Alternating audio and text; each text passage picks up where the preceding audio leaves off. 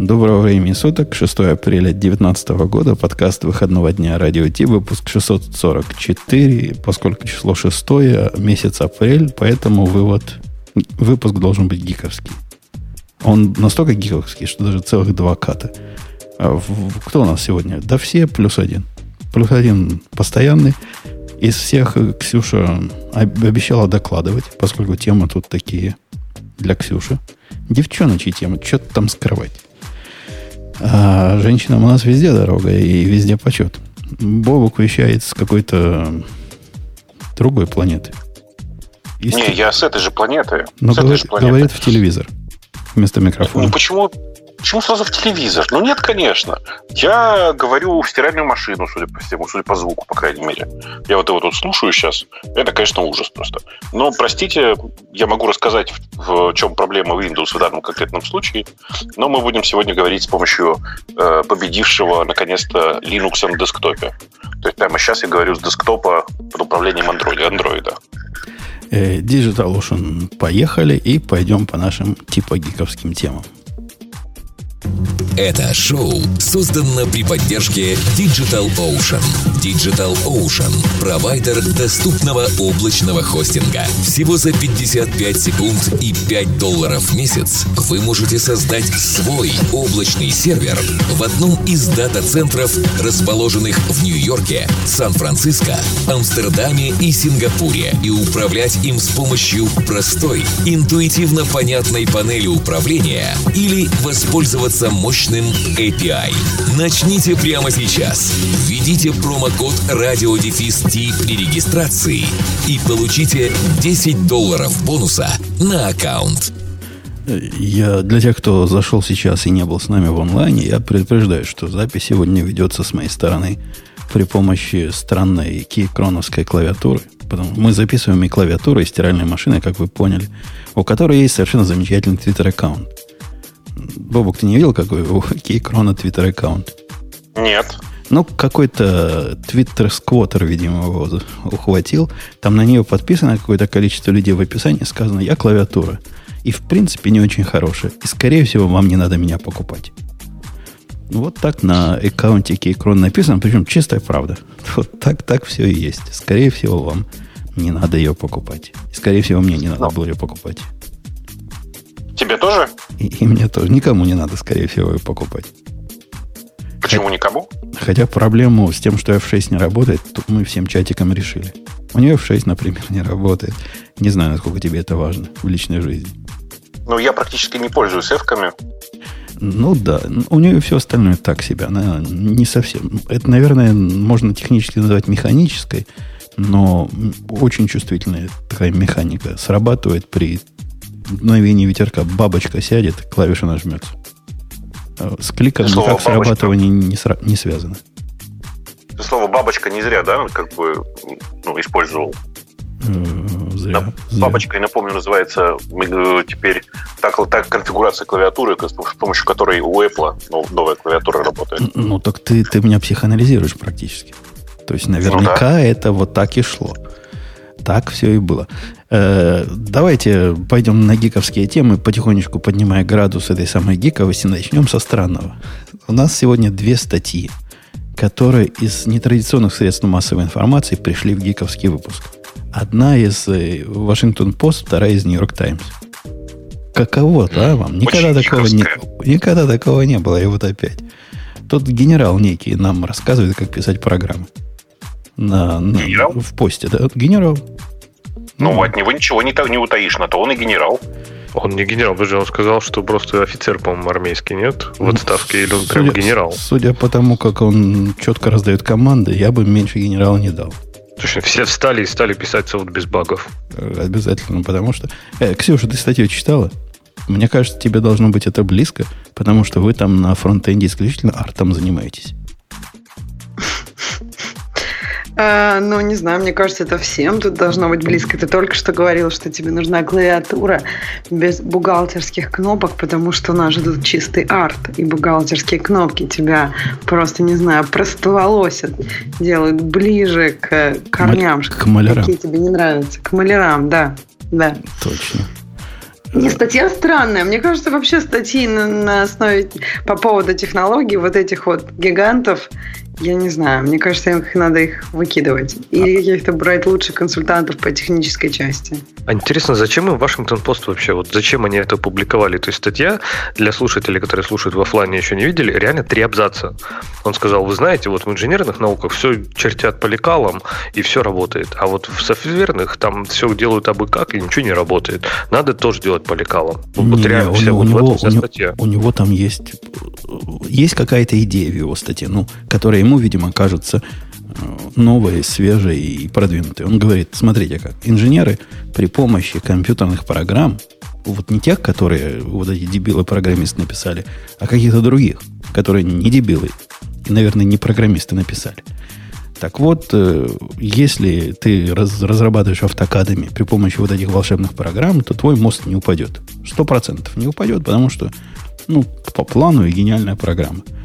А программу, когда инженер напишет, не инженер, а вот этот, этот программист, прости господи, напишет, получается плохо. Поэтому какой вывод? И для программистов нужны автокады. Не, но он там немножко другое говорит. Он говорит, что как раз вот типа архитектура моста или архитектура чего-то, а, когда она написана в автокаде, это хорошо. А вот архитектура программ софтверных не написаны в автокаде. И вот это плохо. То есть как бы их очень трудно там верифицировать или там думать о них вообще трудно. Вообще это, я так понимаю, идет как колонка письма к, изда- к редактору и такое мнение. То есть это не, не, не такая, не прям, не журналистское расследование в три абзаца. Это просто как бы мнение кого-то. Вот, Умпутун, напиши что-нибудь в Вашингтон-Пост редактору, и может тебя тоже опубликуют. Они это связывают с историей с Боингом, которая, кстати говоря, тут не самый лучший пример. Там до сих пор не очень понятно, это как раз инженерная проблема или программная. Скорее всего, инженерная. Вот та самая инженерия, которая э, делает хорошие мосты, как-то с самолетом дала промашку. Ну вот смотрите, а если вот убрать весь сарказм, да, в принципе, задуматься так об идее, а не о тоне статьи, не о содержании статьи, в принципе, в нем что-то есть. То есть, мне кажется, он просто противопоставляет инженерной науке и вот написание ПО, да, как разные совершенно подходы. И в этом они действительно разные. То есть там инженерные науки это, не знаю, 200 лет опыта, которые там наработаны, там все строгие подходы, там регуляции и так далее, все эти одни и те же, в общем-то, не знаю, науки, технологии, подходы, а в программировании все типа переписывают, переделывают, перелопачивают каждый год. Конечно, там все это сделать сложно сделать научно, потому что представьте, у вас бы сопромат менялся каждый там год полностью появлялся новый сопромат. Да какой ни один Ну подожди, матери... я согласна с тобой, что скорость разная, но технически, мне кажется, материалы новые какие-то все-таки появляются. Давай скажем, за 200 лет наверняка не все осталось так же. Но я согласна с тобой, что скорость движения большая, но мне кажется, индустрия программирования все-таки движется в какую-то структуризацию. Просто разные подходы есть. И действительно, я согласна, очень молодая область. То есть невозможно там за, за сколько, я не знаю, промышленное программирование, ему ну точно не больше 50. Вот как, когда ну, прям собираются и тысячи людей что-то карлят. Да ну, конечно, больше уже. Это что? Конечно, да больше. 50 лет назад, там, я не знаю, тысячами людей писали что-то. Ну, как бы был, было, наверное, там, не знаю, НАСА, наверное, но не так. Сейчас весь мир что-то не, пишет. все наоборот. Смотри, НАСА как раз это очень маленький пример. Э, были крупные инженерные компании, которые считали себе что-нибудь там на своих первых, первых компьютерах. Mm, там, может так быть, они же не писали, не было, но сотни были. Ну, сотни. Ну, мне кажется, что все равно, как бы, чем больше индустрия, тем больше ты можешь, тем больше скейл у тебя проектов, которые у тебя есть, правильно? Не, но мне так как, как раз очень нравится, что когда это было 50 лет назад, вы обратите внимание, не было системы контроль версий, никаких языков высокого, хотя нет, языки высокого уровня были, но такие очень абстрактно. То есть, э, типа, это все было очень, очень мало похоже на то, что происходит сейчас. Но некоторые из тех программ, которые написаны 50 лет назад, ну, еще 10 лет назад продолжали работать. А что у нас да сейчас, смотрите? Voyager летят еще там на, на железе и на софте, который был написан в 70-х, правильно? И передают ну, данные. ради, все-таки там два человека всего, которые писали эти программы. Их всего двое было. И теперь уже некому, собственно говоря, апдейтить. Знаешь, да, эту историю, что нас жаловались пару лет назад, что последние люди, которые могли проапдейтить Voyager и прочие другие э, эти вот удаленные компьютеры, э, они просто, их просто этих людей больше нет. Потому вот, что никто это... не помнит уже, да, архитектуру эту. Так это же как раз вот хороший пример, отвечая Ксюше на то, что и, и вот ты привел, как раз подтвердил это, что индустрия ушла mm. настолько вперед, что люди уже просто даже те технологии, те подходы не знают. А мне кажется, если взять, не знаю, чертежи какого-нибудь там Empire State Building из там 30-х годов и дать современному инженеру, я думаю, они прекрасно это все поймут. И... Слушай, ну а ты, ты считаешь, про этого Жора нету никаких записей, и никто сейчас не в силах разобраться? Да кому мы там... Нет. Э, э, Бобок, ну мы раскапываем что-то двух, много тысяч лет давности реконструируем черепа и смотрим, ой, какой там, не знаю, мономах был несимпатичный. И, как, и не можем какие-то вот недавние штуки... Ну, мне, Понимаешь, в чем дело, Ксюш? Тебе не требуется, чтобы Мономаха узнала родная мать или поговорить с ним? А, Ксюша, а вот э, ты, ты зря вот это так упрощаешь все. У тебя было когда-нибудь... Э, хотя во фронтенде у вас же не бывает больших проблем. Я Лешу, я, я Леша спрошу. Леша, у тебя было, ты возвращаешься в код, который вроде бы ты и писал, и вроде бы не прошло и десятилетия с тех пор. А это, ну, вообще терра инкогнито. Это не, не, даже не до уровня, как оно работает. Это ладно. Ты уже сразу забыл, когда написал, из головы выбросил. Но элементарное там, как его задеплоить сейчас, например. Вот ты смотришь на это, у меня Очень на днях тяжело. был такой, такая проблема. Я половину так смог Вы же задеплоить. все Spring используете. Конечно, у вас непонятно. Вы уже там завтра, через минуту забыли, что делали. Вот сейчас контрпример сразу. Я как раз хотел Бутону ответить. И хорошо, что Ксюша ты так пошутила. Потому что я хотел сказать, у меня так странно память работает. Я, я забываю очень многие детали. Надо мной очень часто там стебутся, что я могу какие-то мелочи забыть. Даже не мелочи, а важные вещи. Но код я помню иногда до строчек. То есть реально доходит до смешного. Я могу какие-то там проекты, которые были чуть там не 10 лет назад, я могу вспомнить, как они работают. То есть, ну да, типа мне придется там поднапрячься, но я смогу, в принципе, наверное, вспомнить. Ну, конечно, наверное, какие-то вещи останутся все равно неизведанными, но вот как-то избирательно у меня память работает, так что, наверное... А уж проекты на спринге, так я вообще там... Слушай, там Леша, ну ты подставился. Типа со спрингом может работать только тот, кто помнит строчки кода через 10 Нет, лет. Я же говорю, как раз со спрингом что там помнить? Ты же о спринге, ты же не думаешь об инфраструктуре, правильно? У тебя просто все работает. Ты просто только свой бизнес, бизнес-код твой только помнить должен, и все.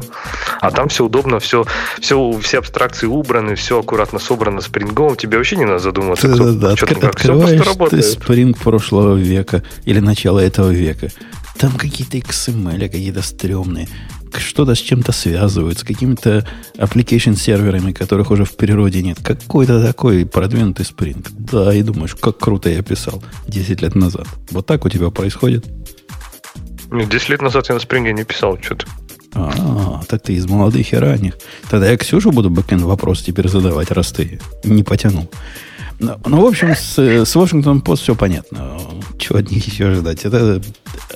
А я правильно отношусь к Washington? У вас так относится, Бобу, к посту, как э, к какому-нибудь э, Лехиному Сану или еще чему-нибудь? Такая желтая, желтая, желтая, желтая такая газетка. Ну, нет, в России, конечно, на VP смотрят как на приличное издание. Э, то есть люди думают, что, ну, это же Вашингтон Пост. Это же, а какая ну, не желтая он потом? Ну, Нью-Йорк Таймс, при том, что я с ними как-то э, не согласен практически во всем поводам, не желтая. Financial Times не желтая. Есть много не желтых. А вот VP это прямо такая... Я бы, я бы не, палец в рот им не клал. Э, давайте к следующей теме, где Леха, наверное, сможет э, проставиться. Потому что, когда выкатывают новую Java, надо проставляться. А теперь а надо будет проставляться сказать, каждые я, 9 я месяцев. Я эту статью, и она меня просто поразила, если честно. Да. Про новый Switch. Там просто меня очень удивило, что в Java 12 самая просто crucial фича – это новый Switch оператор. И там про это так много рассказано и с таким энтузиазмом, что я прям, с одной стороны, загорелась, с другой стороны, мне как-то прям странно. Я понимаю, что не должно быть так, как в C++, когда у них там, ну, типа, вот прям список новых фич уже никто не понимает, уже все отчаялись. Если ты там одну понял фичу, то как бы вообще молодец мужик. А вот тут как бы, ну, оператор Switch. То есть раньше был так, Switch слушай, такой сишный, а теперь Switch такой, типа, ну, функциональный. Я тебе там... объясню. Да. Я тебе все объясню. Все очень просто. Посмотри, ты копаешь яму лопатой. Вот, и вдруг внезапно рядом тебе подгоняет нормальный такой современный клевый экскаватор. Вот, его пока нельзя завести, поэтому ковшом все равно придется руками грести. Но ты уже в восторге, потому что ты понимаешь, насколько это круто будет потом, когда это зарелизится из экспериментального. Потому что очень важно заметить, что это пока экспериментальная language feature, и ее надо отдельно включать. И много людей говорят, потому что это вообще первый такой опыт, когда в Java именно экспериментальные языковые фичи выкатываются. Подожди, то есть ты виду вот switch новый, это экскаватор, экскаватор, а это лопата. Это свич просто. То есть Нет, это, ты это... что? Это, это знамя, понимаешь, это как знамя, которое несут вперед, потому что Java теперь это не ископаемое яйцо мамонта, а это реально язык, который постепенно, язык начинает меняться. То есть такого в Java не было лет 5, наверное, там ничего не менялось. Но не забывайте, что это Java 12 все-таки, то есть это не LTS-версия, это, скажем так, ну, нумерация немножко может сбивать, кажется, что это мажорная версия, там все круто, но по большому счету это мажорная версия выходит раз в полгода. То есть это, по сути, такой минорный просто промежуточный апдейт от предыдущей LTS iOS, которая была вот 11.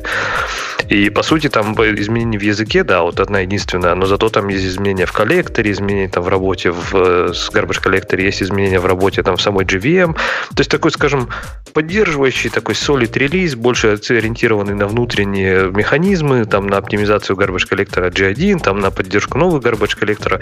И еще в дополнение к этому новый language feature. А, а вот мне кажется, вот эта вторая фича про Tink Collector, которая позволяет стрим э, мультикастить в два коллектора, а потом собирать результаты в функцию, принимающую два аргумента, мне кажется, это квинтэссенция того, вот как в Java решают проблемы. То есть для того, чтобы сделать такое, ну вот остановимся на минуту и представим, о чем мы говорим. Мы говорим о каком-то генераторе, который дает тебе последовательность на вход. Мы эту последовательность раздвояем, и потом куда-то, значит, результаты выполнения, которые, видимо, должны быть э, одного типа, наверное, а может и разных типов. Разных типов, да, там они могут Разных. Быть. Они же там приводят пример, что типа одно сами суммирует, а другое считает количество. Хотя у них могут быть, ну, суммировать ты можешь там даблы какие-нибудь, а количество... Количество в винтах, да, да. Скорее, да. там, там, по-моему, вот этот by function, который она угу. с двумя э, параметризируемыми аргументами. Так вот, вот это теперь типа фича стандартной библиотеки. Ну, чуть ли не фича языка. И это вот такой джавовский подход, что прям кричит. Вот. Как бы в, в мире год на это по -по посмотрели. Сказали, чувак, во-первых, тебе это не надо. Это был бы первый ответ. Второй ответ, тебе надо такое? Ну, сделай. Ну, сделай себе сам, напиши себе библиотечку какую-то, которая будет вот это... А тут прямо фундаментальная фича языка Нет. добавилась. Так сделано и написано уже. Не забывайте, что ну, для Java уже написано там миллион просто библиотек, всякие StreamX и прочее. Э, я не уверен, что конкретно, например, в StreamX это есть, но я наверняка думаю, что можно найти библиотеку, которая это делает, либо самому написать там, ну, действительно за 10 минут. А по поводу подхода, а чем плохо, что у тебя стандартная библиотека умеет делать всякие вот такие полезные ништяки? Ну, Мне кажется, что это как-то не генерализуемо. Это какой-то вот очень странный вариант. Он даже не смог привести реального примера, которого которого, ну, то есть вот на котором это будет классно смотреться. Он сказал, я знаю, да, что это, что уже есть такой же коллектор, ну, не, не такой же, а уже есть коллектор для подсчета среднего. То есть, ну, вот просто на этом примере классно видно. Ну, я вот просто не понимаю, то есть вот эту фичу добавляют в стандартный язык, и даже нет для этого классного ну, примера, на котором вот это, для которого это, это будет кейс. Крошечная маленькая фича саппортного релиза из, из э, какой-то там маленькой фичи стандартной библиотеки, которую вот именно Саймон Рид райтер, он ее показал, да, в статье. А так кто-то другой бы писал статью, посмотрел бы, ну, писал бы описание фичи и сказал бы, да, ну, мелочь, да и все, и проигнорировал. То есть здесь, не забывай, что он 39 фичи, мне кажется, он, он просто все выжимал оттуда, все, что можно, все, что только вообще там хоть как-то поменялось, чтобы поговорить, набрать 39 фич. Но что все-таки говорю, Java 12 это не то, что там следующий мажорный огромный релиз. То есть воспринимайте как Java 11.1 какая-нибудь. То есть у них просто сейчас нумерация версии, они каждые полгода выпускают новую, по сути, мажорную версию. Но в этой мажорной версии они обещают не менять, не ломать обратную совместимость, а обещают ломать только в LTS-ных версиях, которые выходят раз в три года. А версия все равно типа меняется вот большая. Поэтому это не, не то, что там следующая Java, которая на 10 лет с нами. Через полгода она уже устареет и... И появится какой-то double T коллектор. Э, меня, меня не, не волнует то, что он появился. Ну, собственно, по сути. А меня волнует подход. Мы расширяем, по сути, язык для такого... Ксюша правильно сказал. Для случая, который мы даже с трудом может, можем объяснить, какую проблему мы тут пытались решить. Так не язык, а std Это просто это ну, фича именно это, стандартной это, библиотеки. Ну, в современном мире std и язык как-то бок о бок ходят. Помнишь, в Go там что-то они выпускали же тоже какие-то фичи, там именно стандартной библиотеки, и там, не знаю, для работы с датами и прочее. Ну, пусть будут, разве плохо? О, за тобой приехали. Э, не, когда вот я не мыслю себе, что в Go появился подобный, подобное расширение коллекторов, если там были хоть какие-то коллекторы, вот такого я не могу себе представить. Там бы про это шла бы дискуссия сначала год. Через два года бы пришел Пайк и сказал мне, такого мы делать не будем, потому что когнитивный диссонанс мы не хотим увеличивать, а хотим оставлять все просто. А если вам надо, если вы можете это объяснить, зачем вам надо, ну, скорее всего, мы все равно не сделаем. А ну, просто реализуйте в своей библиотеке. Но фича-то, кстати, удобная. По сути, zip, да, такой, ну, не zip даже, а итоговый такой агрегатор. Ну, чтобы можно было за один проход, например, посчитать какие-то две операции поверх. Не забывайте, что стримы это немножко странный зверь в Java. Например, там все делается только за один проход. Два раза по нему ходить нельзя. Поэтому, если хочется, чтобы за один раз что-то посчитать, ну, наверное, пригодится. Ну, говорю, это, ну, да, маленькая небольшая фича в стандартной библиотеке, которую просто стараются поддерживать в таком актуальном состоянии. И, скорее всего, от кого-то это откуда-то пришло. Можно, наверное, посмотреть джеб и посмотреть, кто это все-таки запросил. Э, ну, наверное. А остальные 36 фич, там есть о чем говорить. Там куча э, разных опций для и разные garbage коллекторы появились. Один меня показался любопытным, тот, который про low latency от Red Hat. Да, это, ну, это вообще новый garbage коллектор. Это не просто фичи, там да, настройка текущего. Это то, над чем, в общем-то, работал Red Hat уже, я так с 2014 года. Там просто один из ключевых разработчиков Алексей Шепелев, которого, наверное, все в русской тусовке джавовской знают. И Shenandoah, он как раз оптимизирован на сверхнизкие паузы на сборку мусора. Там, по-моему, обещание у них от 1 до 10 миллисекунд максимальное. Э, окей. Okay. Окей. Ну, что еще нам нам а мне просто интересно, Леш, ты знаешь примерно, в чем там идея? Reference counting? Ну, то есть, Слушай, им надо останавливать очень на, на короткое время. Они не могут пройти по всей куче, правильно? То есть, там по-любому как, ну, должны быть какие-то секретики.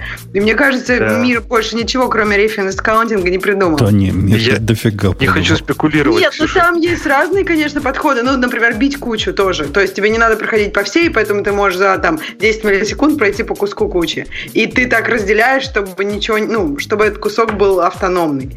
Но это понятно понятно. Мне просто интересно, там какая-то, ну, такая сдвиг парадигмы, или они просто выжимают что-то из, из как бы из так, текущего. Я чест, честно скажу, что я вообще очень мало знаю про Шинандо. Э, я знаю, что Леша Шипелев пишет очень много про него, и он, он, так как один из ключевых разработчиков, у него знает вдоль и поперек. Но я не хочу спекулировать, поэтому не буду врать, как он работает. Но э, к тому, что по поводу выжать из текущего, это надо понимать, что у Java, у Java вообще в JVM есть несколько коллекторов, да, и там есть даже API для подключения коллекторов.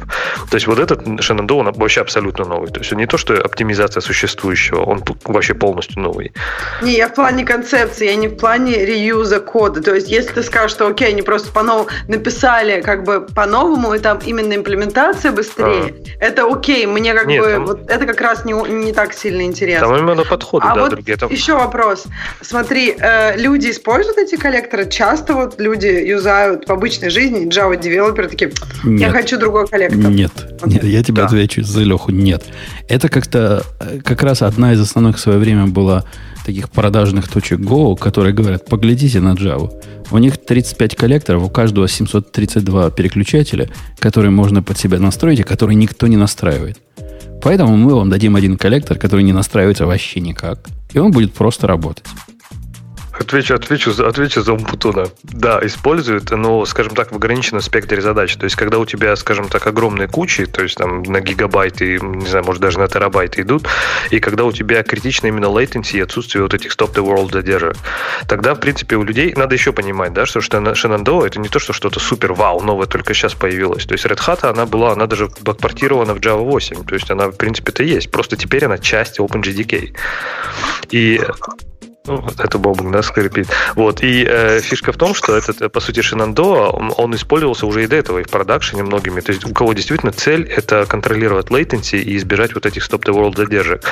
Для среднего разработчика я, наверное, согласен что с Умпутуном, что, скорее всего, вообще пофиг.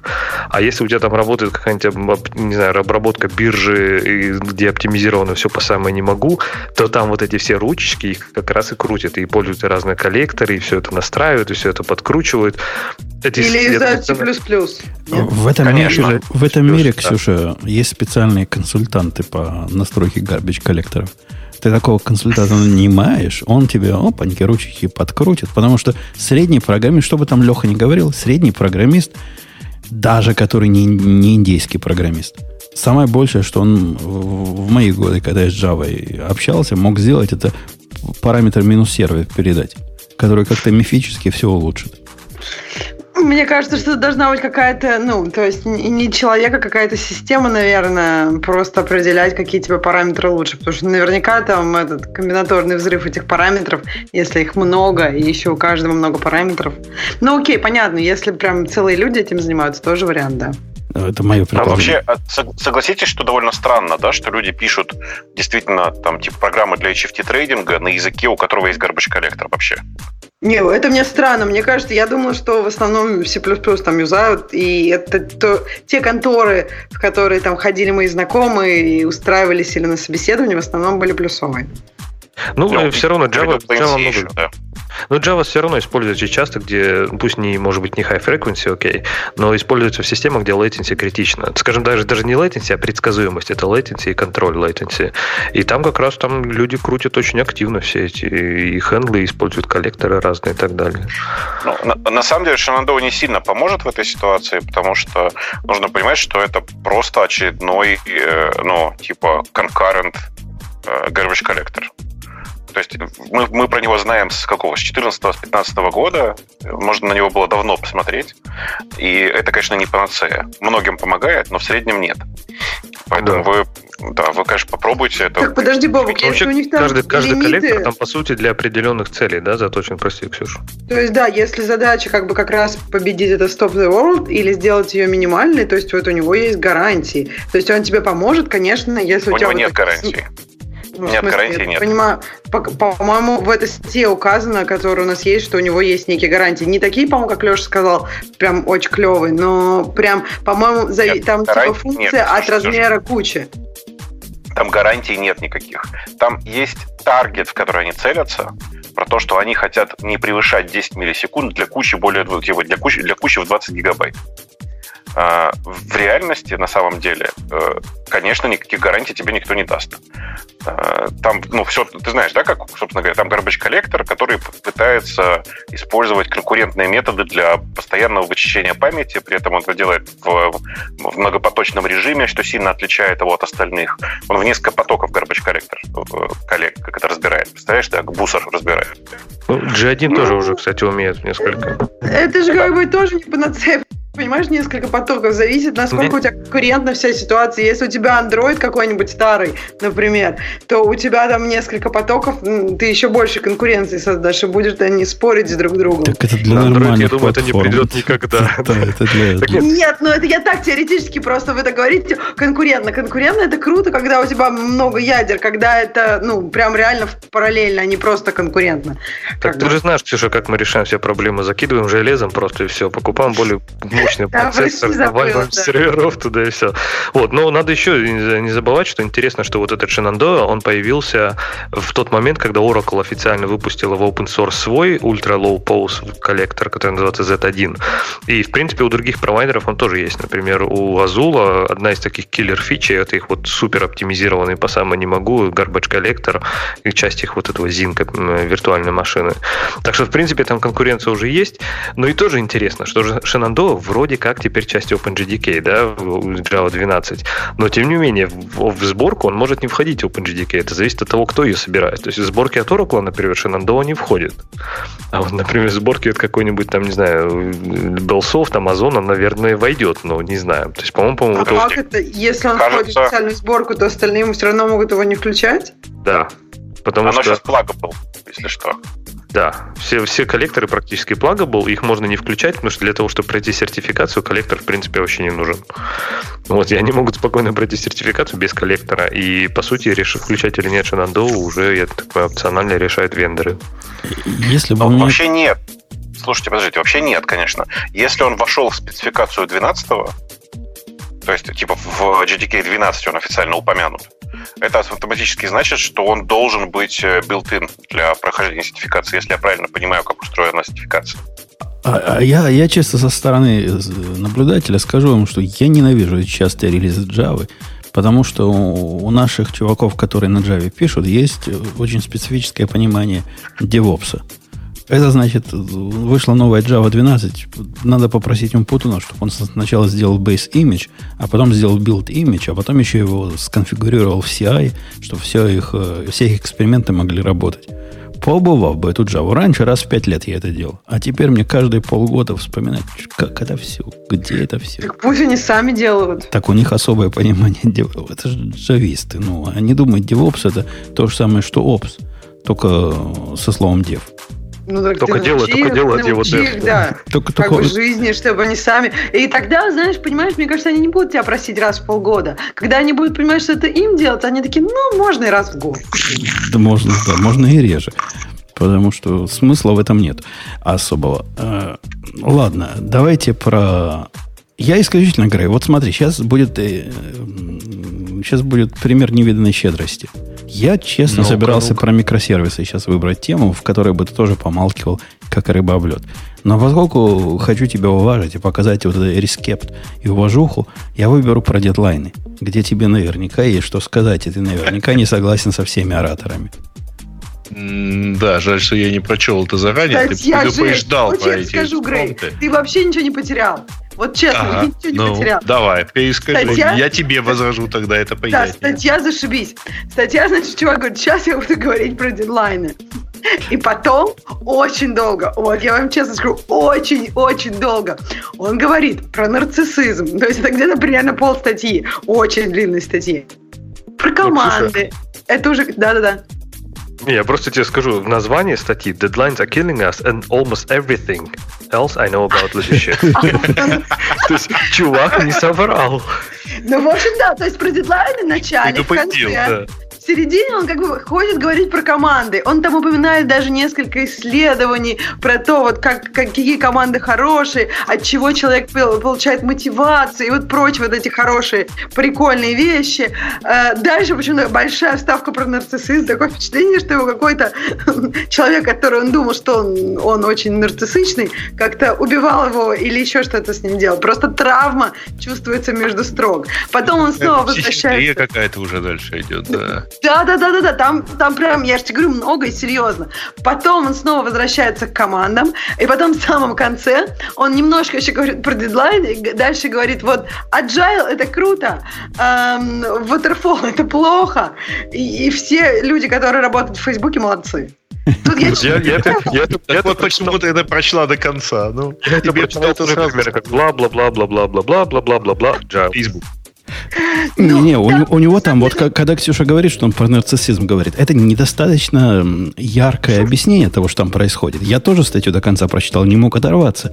Типичная медиумовская статья. Букв много, но, но мы с Ксюшей осилили. Он практически про клинический нарциссизм рассказывает, с, при, с приведением разных исследований, разных случаев, когда у человека психические расстройства. По его, кстати, определению мы все тут э, не без греха. У него там есть такой списочек. Если у вас хотя бы один из пунктиков э, это самое, то значит вы как раз из гадов. А Я человек, уверен, который пишет, мы все там из человек, гадов. Который а человек, который пишет такую статью на медиум, у него точно все хорошо, да? Нет, я вообще была в шоке. То есть я, я до конца не верила, что вот так все, что он в конце просто скажет, вообще, как бы, да, я хотел говорить про дедлайны, но говорил я вообще про другое. Сейчас я вам скажу. У него, с его точки зрения, дедлайны просто это какое-то там, не знаю, убийство людей. То есть это убийство креативности, это способ микроменеджить, и как бы он там, у него есть один пассаж, что дедлайны иногда в очень редких случаях может быть как способ там синхронизации каких-то больших частей или разных компаний или еще чего-то. Но вот э, мне кажется, что вот он бы про время вообще так сказал. То есть не только про дедлайны, а про время просто. То есть время это не способ синхронизации всех людей, а способ вот микроменеджмента, потому что тебе могут сказать, что надо к пяти сделать. Вот виноваты дедлайны, виновато время. Мне кажется, это очень, ну, очень странный способ как бы написать статью о дедлайнах. В этой статье наблюдается сильная травма по поводу, по поводу как раз микроменеджмента. И она, по сути, такой анти-микроменеджмент манифест, который он пытался написать. И, видимо, у него какая-то, невидимо, а точно, там из описания можно найти, как он рассказывает, какой я гениальный, как я даю продукт первичный. А тут ко мне представили э, такого Грея, который с меня требовал результата конкретного через каждый день, там, каждый микроцели ставил. После этого он рассказывает, что ему Spring, э, не Spring, а Agile хорош. И вот это, вот это его обида. Вот после этого вот он вызвался статью писать. А вот когда э, его Грей заснул на две недели, куда делся? Хочу спросить, куда делся? Как этот вот, начальник перестал думаю... две недели его дергать, а до этого дергал каждый день? И он все сделал. В лесу только. Но даже так после нет, этого... он, не, он не сделал, да, у него да, там да, что-то он... не получилось сделать. И он говорит, что начальник меня не слушал, когда я ему объяснял, почему у меня так не получилось сделать. Не-не, он сделал, но другое. Вот он типичный да, про... Он сделал, но более важные вещи. Не те, что от него бизнес требовал, а более важные вещи. Потому что он-то знает, он же э, креатор, блин. Он понимает, какие вещи надо делать любопытнейшая статья. Стоит ее почитать. Какой-то, по-моему, пример для изучения... Я так и не понял, почему там дедлайн. Нарциссизма. Ну и вообще, кстати, если, опять же, я, наверное, стану адвокатом каких-то сегодня авторов статей, но я опять выступлю, выступлю за автора статьи. То есть, в принципе, посыл правильный. То есть, дедлайны очень часто, я не говорю всегда, но дедлайны очень часто, они искусственные, бессмысленные, и они ни на что не влияют. То есть, самый главный вопрос, когда мне говорят, это надо сделать послезавтра. Я говорю, а почему, зачем? То есть, что изменится, если я сделаю это через неделю. Даже не потому, что я не хочу это делать послезавтра, а потому что я хочу понимать реально необходимость, потому что столько было, я не знаю, примеров, когда люди, нам это очень срочно надо, вот, вот прям очень срочно надо. Оказывается, что этот дедлайн, он просто вот ну, ниоткуда. То есть человек просто придумал дедлайн и сказал, нам это надо к пятнице. Так у них всегда есть ответ. Ну, я не знаю, у тебя, наверное, вот эти дедлайн-установители не тренированные. У них-то всегда есть ответ. Например, ответ такой – а, а у наших конкурентов это уже две недели назад как есть. Это хороший ответ. Это, кстати, это вот фиговый, очень хороший это ответ. Фиговый Только... ответ. Не, это не, ну, понимаешь, ответ это многих точек зрения это хотя бы мне как-то объясняет, почему мы торопимся. Потому что очень часто они такие, ну, потому что апрель. Ну, типа, не знаю, мне кажется, Леш, это все-таки твоя какая-то специфичная ситуация. Я вот такого не встречала. Мне кажется, что вот то, что он Путун говорит, это чаще. У, у людей есть какая-то ментальная модель, почему им это надо. И иногда это довольно адекватно. Иногда нет. Но когда нет, мне кажется, как бы все люди адекватные. Если спрашиваешь, и оказывается, что это как, какие-то вещи, которые мы можем реэвалюировать, то как бы окей, мы там сдвигаем дедлайн, или может вообще это не приоритетно. А если это вещь, которая действительно, ну вот, да, надо, например, для синхронизации между там несколькими командами, чтобы там собрать все в какой-то момент, Слушай, ну, не блокировать, например, кого-то. Уже логическая уловка. Если его можно сдвинуть, это не дедлайн. Если Не-не-не, я согласна, если можно сдвинуть, не дедлайн. Это, это неправильно. Нет, это я согласна. Я имею в виду, что иногда бывает то, что это кого-то блокирует, например, или еще как, какую-то вещь. Я согласна еще, что не должно быть такого, что, например, ты только узнаешь задачу, а ее нужно было сделать вчера. Это, конечно, вообще странные ситуации. Таких, так, такого должно быть немного. Всякое бывает, но... Заинька, я тебе расскажу, как это в современной жизни работает. Приходит начальник, говорит, я тут контракт заключил на 100 миллионов денег. Я пообещал, что он у нас уже готов. А, а, а, а я такой, что? Потому что в области в этой мы до этого не делали ничего. А он уже сказал, что у нас есть стандартное время установки неделя, и поэтому теперь за неделю мне надо как-то это, эту проблему решить. Но в принципе, то, что он сказал неделю, заказчик тоже понимает, что никогда так не бывает, чтобы за неделю, когда пообещали хотя бы за два месяца. Но там задача на два года. Вот так и живем. Подожди, но как бы вот если у тебя часто такое будет происходить, наверняка ты установишь какую-то синхронизацию со своим начальником, чтобы такого не было. Например, если вас потом оштрафует этот клиент на эти же 100 миллионов, я думаю, это уже не будет так легко и просто. Ну, виноват-то будет тот, кто э, не деливери не обеспечил. Оно в жизни, начальник, в жизни оно по-разному бывает, но когда вдруг заблестели злотые, золотые впереди, у, у даже у самого вменяемого человека отказывает чувство меры. Ну да. Нет, почему, почему же отказывает? Вы посмотрите на это с другой стороны. Потому что вот, Леш, если тебе сказать, что можно это сделать не к, не к пятнице, а через две недели, то ты спросишь, а почему через две недели, а не через месяц? Конечно, да. Да, Я таким спрошу. образом, когда вы, при этом, если вы дойдете до ситуации, почему не в этом месяце, почему в этом месяце, а не в следующем, почему в этом квартале, а не в следующем, в итоге вы зададитесь вопросом, а нужно ли это вообще делать в этой пятилетке? Ну да, да, это очень правильный вопрос. Это вообще это вопрос, которого бы я начал. Нужно ли это делать вообще? Окей, если это нужно делать вообще, то когда это надо делать? Вот. А здесь уже интересный вопрос вступает. То есть есть дедлайны, которые с точки зрения бизнеса, ну, как, ну, действительно, там, не знаю, ну, вот говорю, был случай, например, когда в бизнесе, в, в страховании, например, да, иногда наступает такой процесс, как renewal страховки. И э, когда, скажем, один конкурент уходит, там какая-то компания уходит с рынка, в какой-то момент у него там, не знаю, 100 тысяч клиентов будут массово реневить все полисы, вот в, буквально в один день. Ну, не в один день, но в очень короткий промежуток. И если к этому моменту выйти на рынок, то можно забрать все 100 тысяч клиентов. А если выйти на день позже, ты будешь никому не нужен, потому что уже все проренивают вот, свои вот, страховки. Вот. Это хороший бизнес-кейс. И я хочу его понимать, потому что отсюда уже можно начать раскручивать. Хорошо, что нам нужно сделать для того, чтобы вот конкретно решить бизнес-задачу, у которой есть дедлайн. У кода нет дедлайнов, у системы нет дедлайнов, у бизнес-задач могут быть дедлайны. Но чтобы вот понять, какой мне нужно написать код, какую систему мне сделать, чтобы выполнить эту бизнес-задачу, это нужно понимать. А иногда ставят, все, вот в пятницу мы, мы ночуем на работе, но мы в пятницу должны это сделать. Такой, а почему а вы готовы, ребят, к зеркальному, к зеркальной картине? Вот вы приходите, рассказываете, что нужно вот это, это нанять столько-то там джунов или, мидл, или мидлов, поставить столько-то серверов, а начальник смотрит и говорит, я хочу понимать, Конечно. смысл каждого оператора, Абсолютно. Э, который ты используешь, и, и вы садитесь и начинаете комментировать. Не каждого оператора, но если я не могу а объяснить, ты лезешь, нужно... собственно, и спрашивать у него смысл каждого бизнес-решения, не-не-не, я говорю, на каком-то Нет, уровне. Ну, либо вы делите сферы компетенции, код, и нет, тогда... Делим, делим. То есть код, э, я не прошу его объяснять, там, не знаю, какие-то совсем уж тонкости там ведения бизнеса мне, но если он меня спросит, зачем мне нужны сервера или зачем нужны разработчики, я не могу этого объяснить, они, скорее всего, мне не нужны. Я, да, да, я готов а, вот, в, в обе стороны работать. И, если... смотри, вот вы, вы потом в итоге докапываетесь на то, что тебе вот эти сервера нужны, потому что у тебя там, ну там, память на серверах нужна такая, потому что у тебя таблица в памяти помещается только вот на э, там 256 гигабайтах оперативки.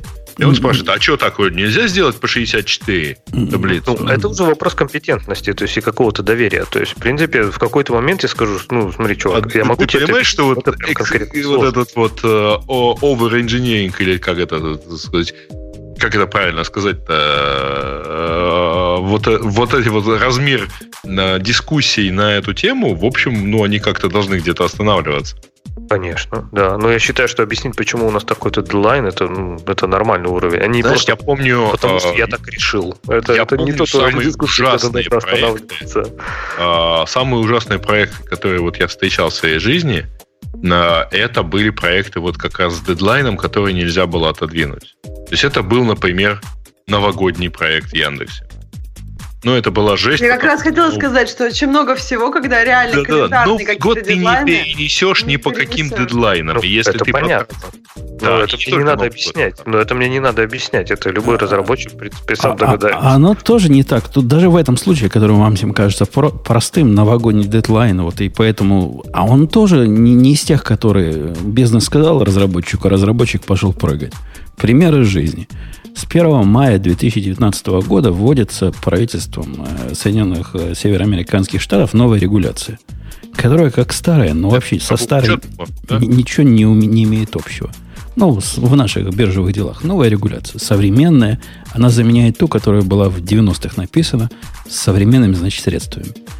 И пришло ко мне начальство и говорит, ну, классный бизнес, э, такой opportunity у нас тут, бизнес, э, возможность, давай сейчас сделаем, покажем заказчикам, и они все наши будут. Потому что все конкуренты сказали, что они это могут сделать, но мы-то конкурентов этих знаем как облупленных, мы понимаем, там, не, не могут. Там такая дикая регуляция, плохо объясненная, сделать невозможно. Никому, вот может мы можем, но и то есть сомнения. И, казалось бы, надо сделать. Но с этого места главное начать диалог. Потому что после диалога оказывается, что в общем делать и не надо. А надо показать, что мы можем это сделать. И в конце концов э, достаточно сделать какой-нибудь в Excel набить данные, написать к ним какой-то UI. И этот UI должен показать конечный результат. И в принципе этого пока достаточно, потому что проверять их начнут где-то с сентября. И таким вот трюком дурацким, не делание, а, а фейком, можем выиграть еще там 3-4 Не, ну, месяца. слушай, Так это, не столько трюк, это фейк, на понимание дедлайна. Это вот это то, о чем я говорю. Понять, что нужно сделать и в чем заключается дедлайн и что нужно сделать. Ты как раз, да, вот подтверждаешь Не-не, слова, подождите, что это- нужно это спрашивать тут- бизнес. Ну, по- Подождите, вас тут куда-то не туда занесло, потому что а, если на первых порах нужно собрать систему из там соплей веревочек или там, я не знаю, ограничить количество возможных э, use кейсов там реально возможными, не, не заморачиваться там на, для ради 1% пользователей, то это вот все, что называется, там, начиная со слов а, MVP, э, и так, прототипы и так далее и тому подобное. А потом, ну, то есть сначала Да не, выкатим... не, не, вот то, то, что- о чем я говорил, это, это к MVP не относится вообще никак. Вот все вот это никак в настоящем разработке использоваться не будет, и нарастать оно ничем не будет. Это исключительно решение программистскими средствами конкретной бизнес-задачи, не связанной с конечным продуктом полностью. Не, не, подожди. Твой продукт это не совокупность программного кода. Это та услуга, которую твоя компания предлагает. И если а, вот условно ты можешь написать скрипт на баше, который выполнит ровно то же самое, но для ограниченного количества случаев, а, и выполнит задачи твоих клиентов, ну, прекрасно, вот это и есть MVP. Дальше потом Ну перепишешь да, на какой или на чем MVP хочешь. технически, да, может, может быть на другом языке. Ну, то есть это может быть просто, я не знаю, для мобильного приложения там какая-нибудь а веб-страничка, которая показывает тебе телефон и как на нем экранчик. Да, на самом деле, в большинстве случаев MVP какого-нибудь приложения может быть просто HTML-страница. У тебя еще приложения нет, у тебя дизайна нету. Есть просто мокап, с которого, на котором ты рисуешь, и вот это вот посмотрел, захотел хоть кто-то на это у тебя подписаться. Ну, окей, тогда будем пилить приложение. Э, Окей, я, я не совсем о том говорю, Мы но в что-то общем... не по дедлайны пошли, Ну, да, в общем, явно. да, все понятно. Дедлайн, лидершип. В общем, все, все с этим. Давайте пойдем дальше, потому что Бобок заснул от э, дедлайнов. Он там, видимо, постоянно дедлайны своим Не орлам заснул, у него был это AFK, и он сказал, что вернется. И сейчас его с нами нету. А, а он не заснул, он отошел. Отошел. Э, интересная тема, Ксюша, я тебе, как э, прекрасной четвертине даю. Даже не четвертина ты теперь, а пятерина.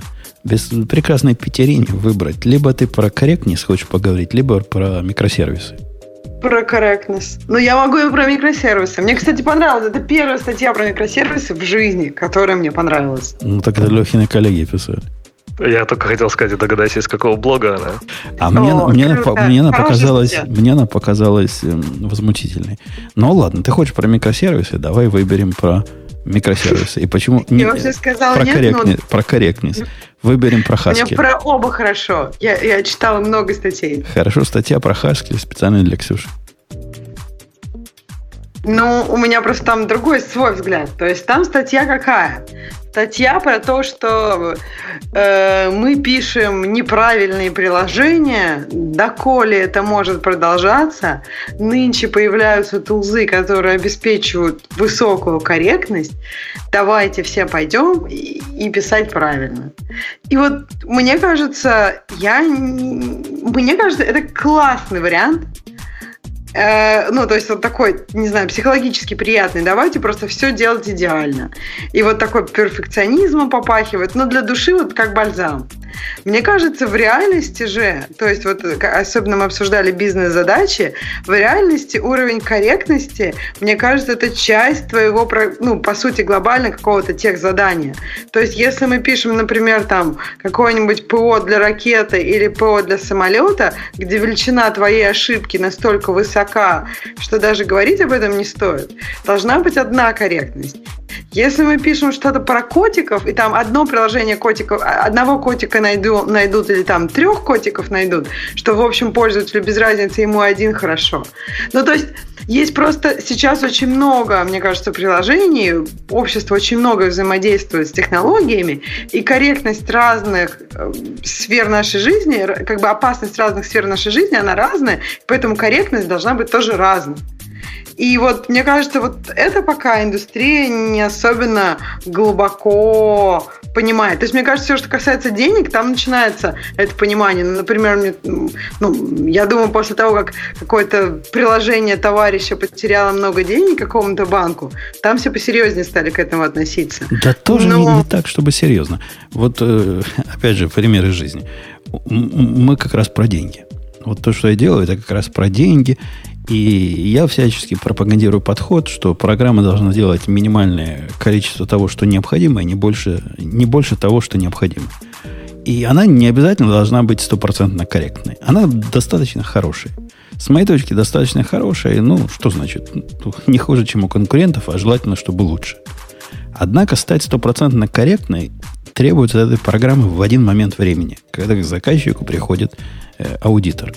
Приходит какая-нибудь Финра и говорит, чуваки, сейчас мы вам, вас будем проверять, сейчас вам небо в алмазах покажется.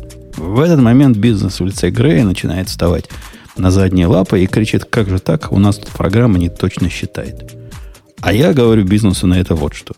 Ну и, и фигня. Фигня вопрос. Пока они были у конкурентов, у них были штрафы 100 миллионов долларов в год. А когда они с нами стали, у них штрафы 10 тысяч долларов в год. И вот за эти 10 тысяч долларов в год нам корячатся всей фирмой в течение, не знаю, пяти лет, чтобы вот этот э, случай вылезать, не стоит того. Пусть лучше заказчик заплатит 10 тысяч, и он будет при этом рад. И вовсе не надо доводить до стопроцентной корректности. Должна быть достаточно хорошая корректность.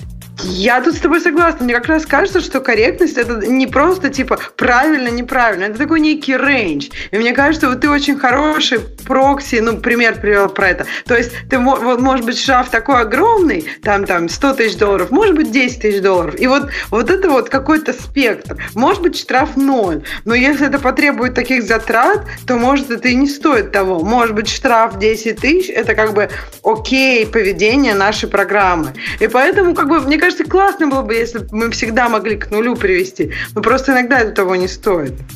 А мне кажется, автор, опять же, э, говорит немножко про другую вещь. То есть есть такая вещь, ну, как коррект, корректность алгоритма и корректность поведения. И вот это действительно вот то, что там уменьшить штрафы и прочее. А он говорит о том, что вот есть конкретный, ну, условно формализованный бизнес-кейс, который можно описать в виде вот программы.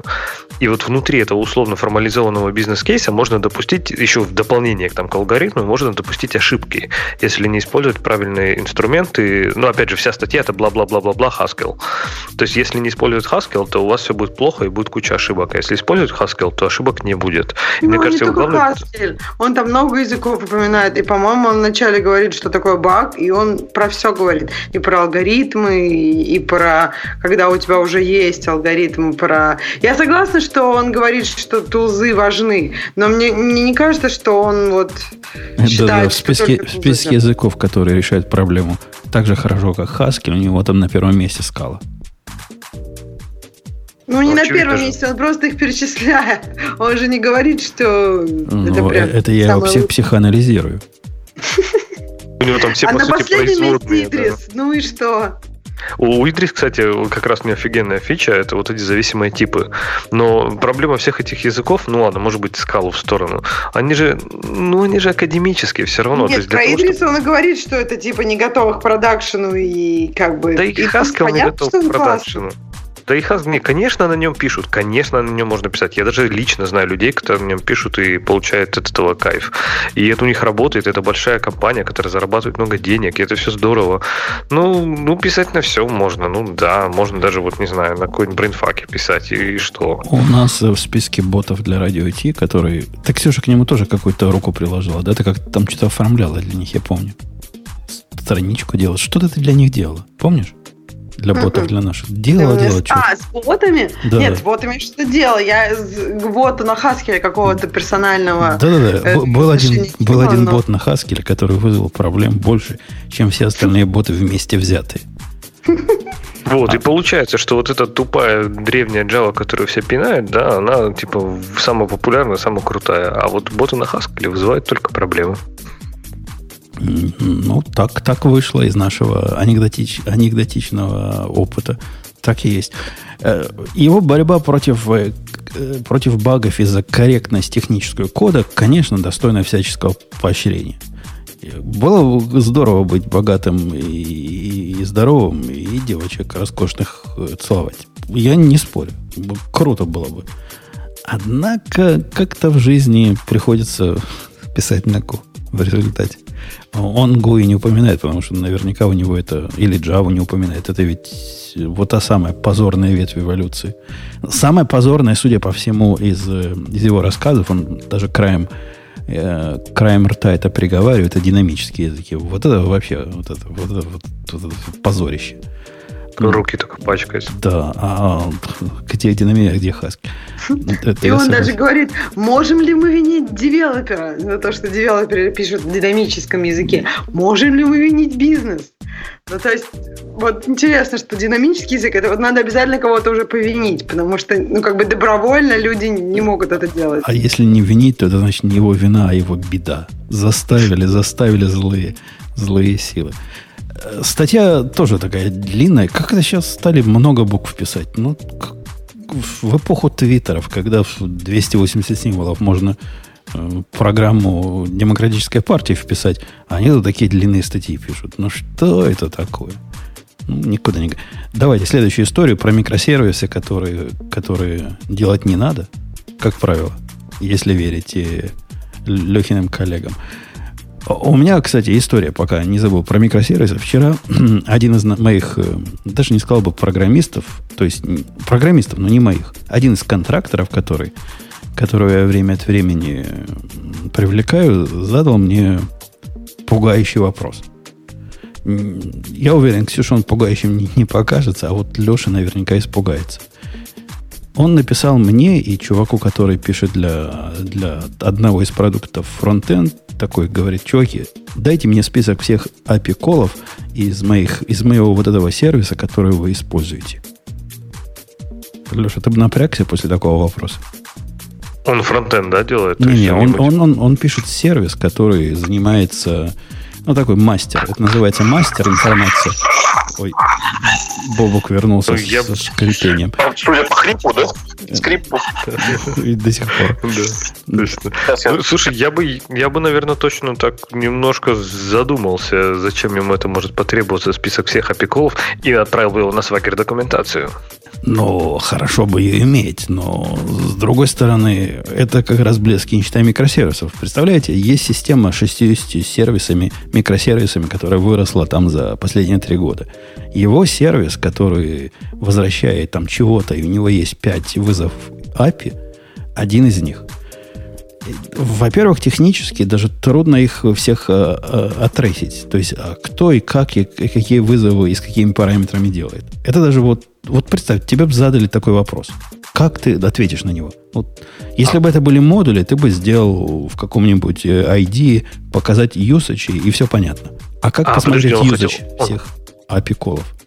Он тебя спросил, получается, что происходит, когда ты вызываешь какой-то сервис? То есть, типа, вот эту всю цепочку вызовов? Не, он спросил или, все или, типа, варианты, все, все варианты из всех подсистем, которые Из всех 60? Из всех а 60? это? Вот, это правильный вопрос. Я сразу его по-еврейски спросил, а почему вам это интересно? И ответ его показал, что не зря я такие вопросы задаю провокационные. Он говорит, я тут э, вижу, что вы меня неправильно используете в некоторых ситуациях. Я тут решил половину функций убрать, а те, которые оставить, сделать как следует. Чтобы они всегда были консистентные и правильные.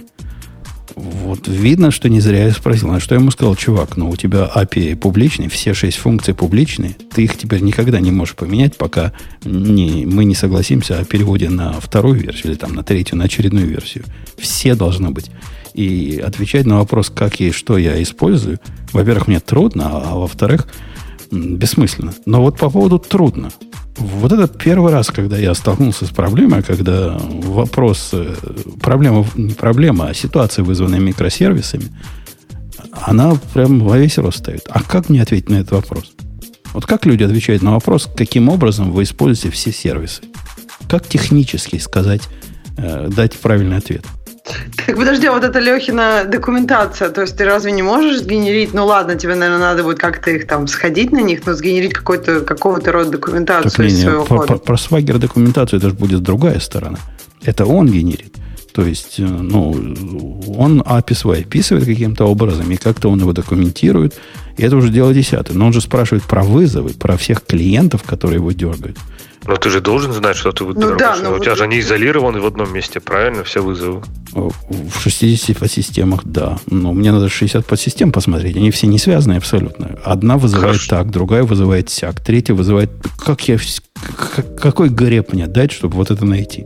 Хорошо, что у тебя монорепозиторий, да, при этом? Нет, у меня монорепозиторий. Это у Ксюши монорепозиторий. Это так не нет, я, я и сказала, что тебя смущает именно зайти на 60 систем, вот, вот это, да, то есть технически, давай вот так, это как бы супер неэффективно brute force solution. Ты можешь зайти на каждую систему, правильно, и сгенерить там что-то, чтобы да, свои даже, даже это не так, не так, выдает. Даже это не okay. так просто. Но представь, в одной из систем, которая писалась 7 лет назад, Э, вот это было названо по смыслу, не знаю, маркет-центр. Потому что этой подсистеме не надо весь его мастер, а надо маркет-центр.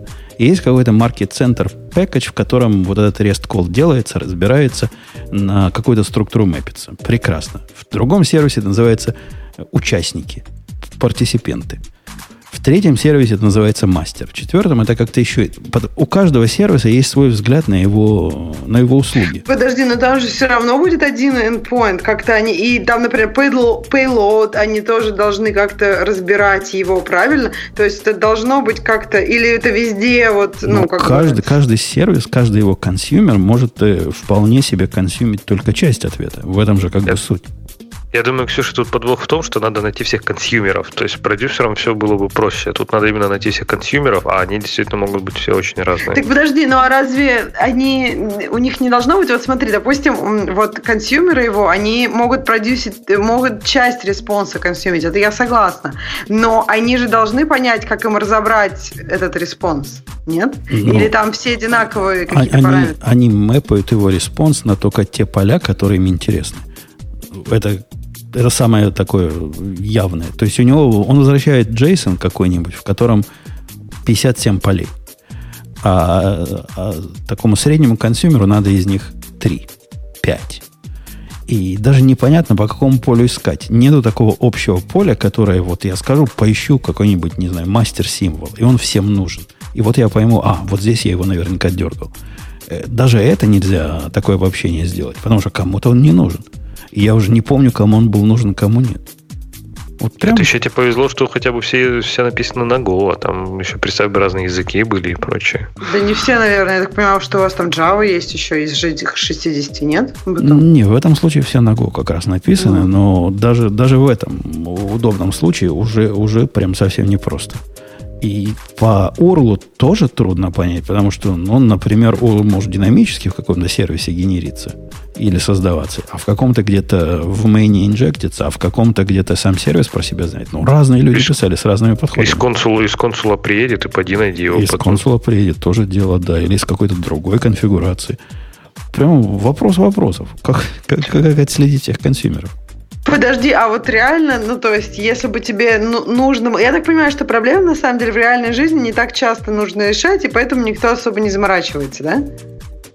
Вот. Ну, кто-то заморачивается. Вот который мой приятель из Израиля, который рассказывал про систему описания всех взаимодействий и построения моделей, вот это как раз и у него весь бизнес, поэтому вот эту проблему решает.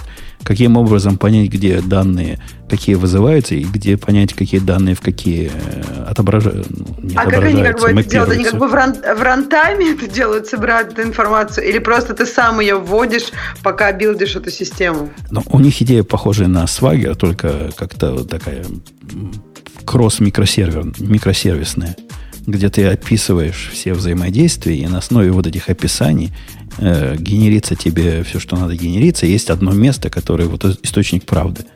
И там ты можешь посмотреть все зависимости вот на уровне, кто какие части этого ответа использует, каким образом и так далее и тому подобное. Ну, кстати, Swagger, по-моему, тоже так умеет. Э, то есть по э, описанию API генерить клиенты. То есть, по сути, если бы можно было гарантировать, что все консюмеры используют какой-то один и тот же файл с API описанием, можно бы было его поменять, они бы все, например, перегенерили клиентов, и если бы что-то там пропущено, они бы там с компиляцией свалились. Я не знаю, что такое. Слушай, а еще же может быть круто, вот если у тебя все это есть, и ты можешь такой bird view на это все посмотреть, можно же как-то оптимизировать, например. Может быть, кто-то там берет чьи-то данные. Ну, то есть, какие-то не, неэффективные pipeline ы схлопнуть или еще что-то. Ну так вот просто, зачем это может быть нужно? А это как раз дороговато, потому что как только ты вносишь... Ты имеешь в виду оптимизацию на клиентской стороне или на, на стороне сервера? Потому что Нет, оптимизация... я имею в виду оптимизацию между микросервисами. Ну, например, если микросервис там один юзает, второй юзает, третий, четвертый, пятый, или, например, там есть микросервис, который уже просто промежуточное звено, его никто больше не юзает, и тебе, например, уже не нужно это разделение. Это просто я просто теоретически такой. То есть, чем сложнее у тебя система, тем больше вероятность, что у тебя могут появляться вещи, в которых ты уже не заинтересован. Да, несомненно. И с этим тоже возникнет подобная проблема, потому что после того, как ты все это задизайнил таким вот э, изолированным образом, в чем, собственно, одна из сути, тебе это в принципе уже трудно поменять. Хоть он и изолированный, но ты это отношение не звони нам, мы позвоним вам. Ты, в общем, не в курсе, какие у тебя консюмеры и как они тебя используют. И если ты хоть раз в жизни объявил публичный API, то ты до конца дней своих должен этот API публичный поддерживать. Мало того, что поддерживать, поддерживать ее консистентно. Если у тебя один вызов берет по, не знаю, маркет-центру, а второй по какому-нибудь MPID или еще чему-нибудь, они все должны примерно логично работать и примерно то же самое производить. Но не может Слушай, быть, что это один... не дорога в ад. Ну, то есть, если вот у тебя такой легаси накапливается, не приводит ли это к тому, что есть точка невозврата, после которой нужно просто переписывать? Я не думаю, что приводит. Я думаю, если мы сохраняем контракт и внутреннюю консистентность, и если тот, кто пишет сервис, э, понимает, что он не может э, один вызов сделать абсолютно, абсолютно другим, чем, чем более другой вызов. Ну, то есть, если один вызов всегда недуплицированные данные возвращает, а второй такой же, но с другими параметрами, иногда может дубликаты вернуть, это что-то не так с микросервисом, а не с тем, как мы его используем. Мне кажется, как раз подход, если мы навязываем контракты, что вот эти контракты можно ну, скажем так, когда сервис об, об, публикует свой контракт и его поддерживает до конца, это как раз единственный случай, когда микросервисы могут работать. Иначе получается распределенный монолит. То есть, когда контракта нет и когда он управляется консюмером, мы сразу попадаем в какую-то такую логическую ловушку, да, потому что у нас консюмеров-то много, и кто из них будет им управлять? То есть, это будут все консюмеры решать, какой должен быть API или, или как это вообще будет. И тогда мы сразу же убиваем кучу-кучу преимуществ микросервисов, например, как независимую там эволюцию, деплоймент и так далее. То есть микросервис, как продюсер, должен сам решать, какие данные он отдает. Но минус этого подхода в том, что да, как только он какой-то публичный API выложил, то да, он до конца жизни, ну, по сути, до тех пор, пока он его публично предоставляет, и пока его кто-то юзает, он его должен поддерживать. Он его должен всегда кажется, поддерживать, пока версия, клетчатая версия не вышла, вот версия 2, версия 3, тогда уж это ответственность клиентов переходить на новую версию. Ну да, но ты просто это в URL е там указываешь там версию API, правильно? Mm-hmm. То есть клиент, когда захочет, использует. Это часто может быть еще такая новая функциональность, которая клиенту нужна, он поэтому и переезжает. Ну да, старую, старую клиент... никогда выбросить не может, но в каком-то виде он его должен оставить. Каким-нибудь тагом, каким-нибудь branch ем, чем-нибудь, что, чем consumer сможет воспользоваться и что бежит в твоем э, окружении. А у меня вопрос такой, вот смотрите, у нас получается вот такой продюсер, э, как бы он не особо дум, ну как бы он пытается думать, а что там клиентам надо, но как бы не особо. Он делает какие-то API, и есть клиенты, которым как бы надо как-то это по кускам или еще что-то.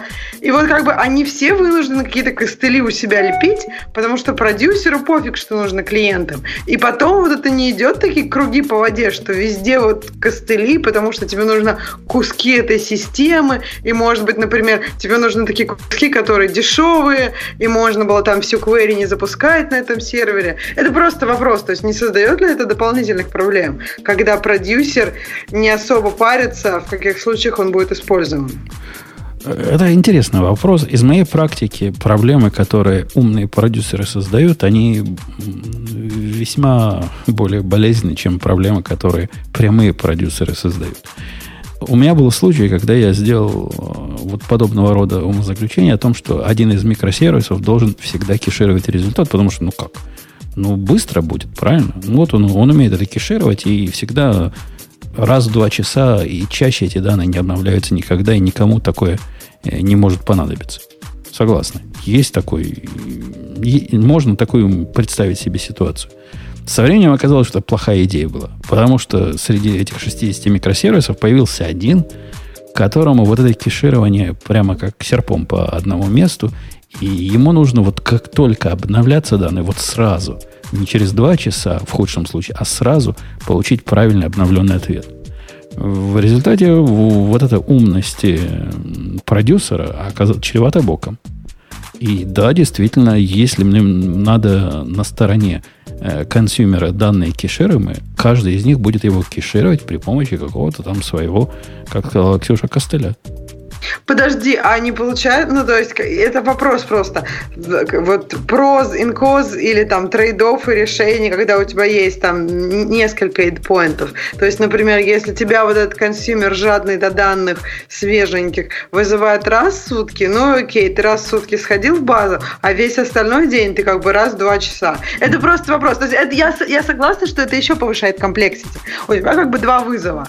Но как бы, может быть, это эффективнее, чем каждый из 59 оставшихся, которым не нужны свеженькие, как бы кэшируют это?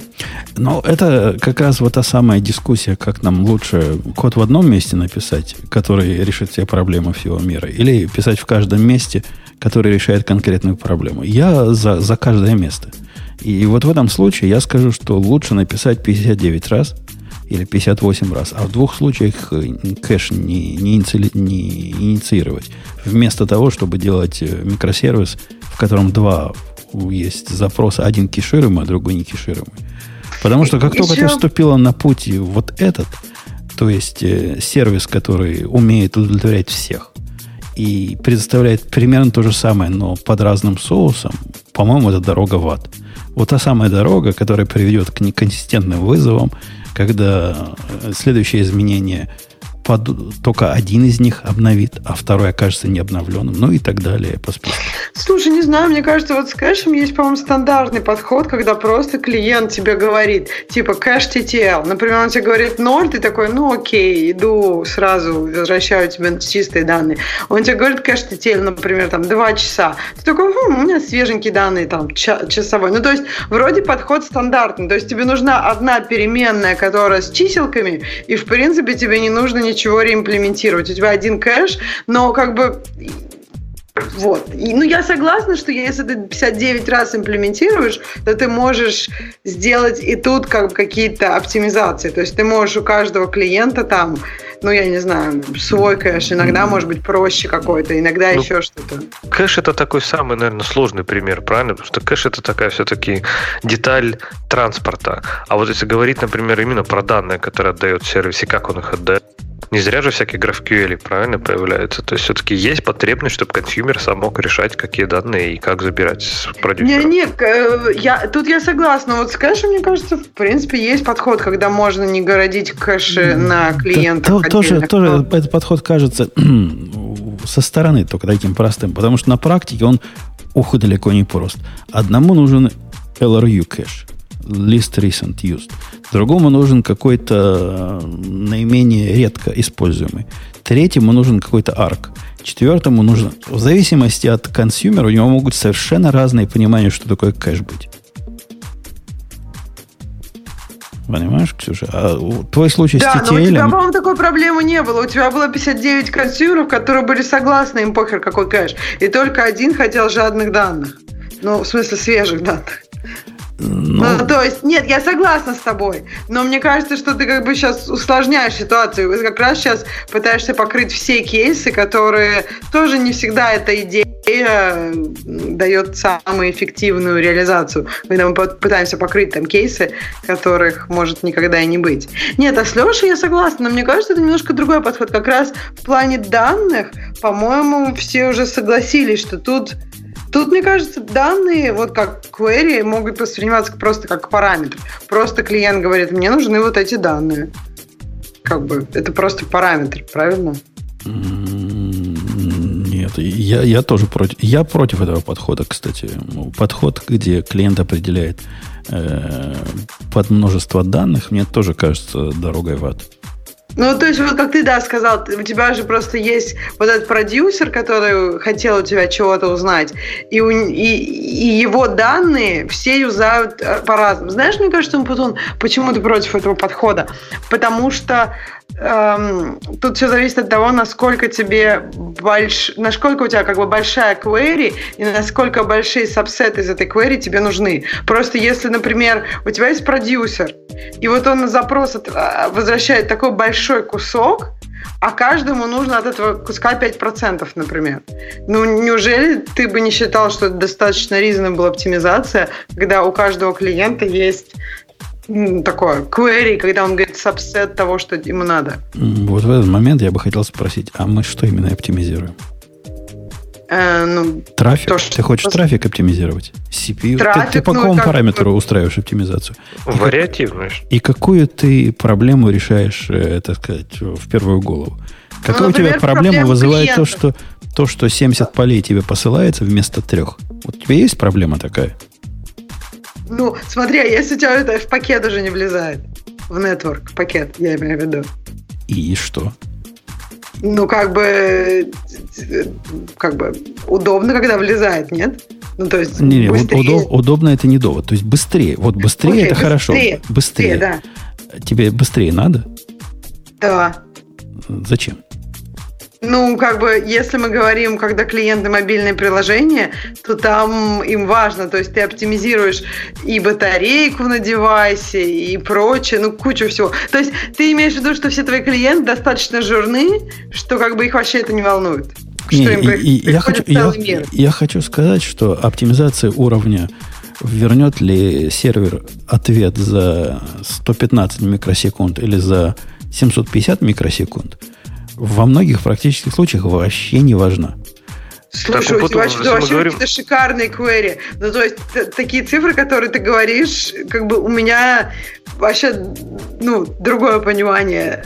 То есть это не такие маленькие цифры могут быть в других сетапах. Л- ладно, у, у меня, у нас в системе комментариев есть несколько запросов, которые чрезвычайно медленные по дизайну медленные. Они работают... То есть это миллисекунды. Они работают две с половиной миллисекунды. И вот, собственно, стоит ли заниматься... А все остальные работают в микросекунды. Стоит ли заниматься оптимизацией э, протокола и продюсера, чтобы он консистентно за микросекунду? Да нет, я говорю, не стоит. Кон- конкретно нет, здесь ну нет. понимаешь, смотри. наверное, есть больше какие-то системы комментариев, чем радиотишная система, правильно? Ну, это уже про скалирование речь. Это уже о другом ты Да говоришь. не, он потом- это же про, про комбинаторный взрыв, правильно? Ты говоришь, отправлять все данные, а клиент там разберется. Так иногда ты подразумеваешь, что у тебя есть какой-то практически там уникальный ключ или набор ключей, которые тебе позволят свести этот набор данных до минимума. А GraphQL, он же не про это. Он не то, что вот, вот у меня, а, например, ID статьи вот такой-то, дай мне все комментарии. И дай мне, может быть, дашь мне вместе с ней статью, ничего страшного, я разберусь, выкину статью, заберу только комментарии. Он не про это. Он, э, GraphQL это про то, что я не знаю ID статьи. Найди мне все комментарии этого пользователя. Ты же не будешь выкачивать всю базу со всеми статьями на клиент, чтобы там их разобрать и выдрать только там, не знаю, ID юзера из комментариев. Конечно, конечно. Это речь идет о, том, идет о том, что мы позволяем бесконечный flexibility, ну, в худшем случае, либо конечный flexibility. Конечно, если у меня есть use case, когда необходимо по юзеру возвращать комментарии, такой endpoint в каком-то виде должен существовать.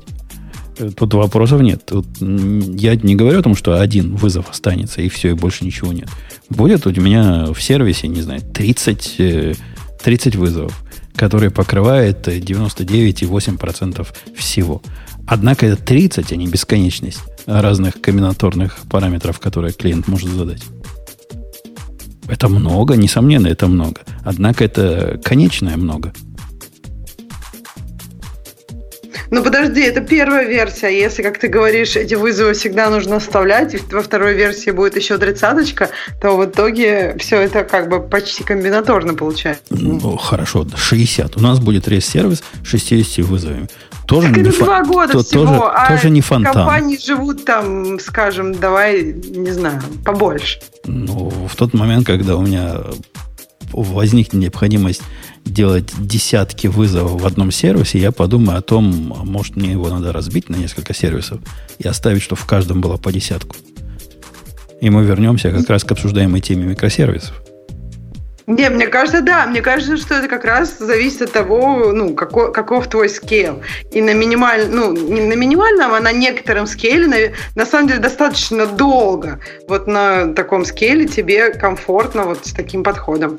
Ну да, а поскольку мы не Google, и мы не пытаемся быть Гуглом с вами, возможно, нам всегда комфортно на таком подходе.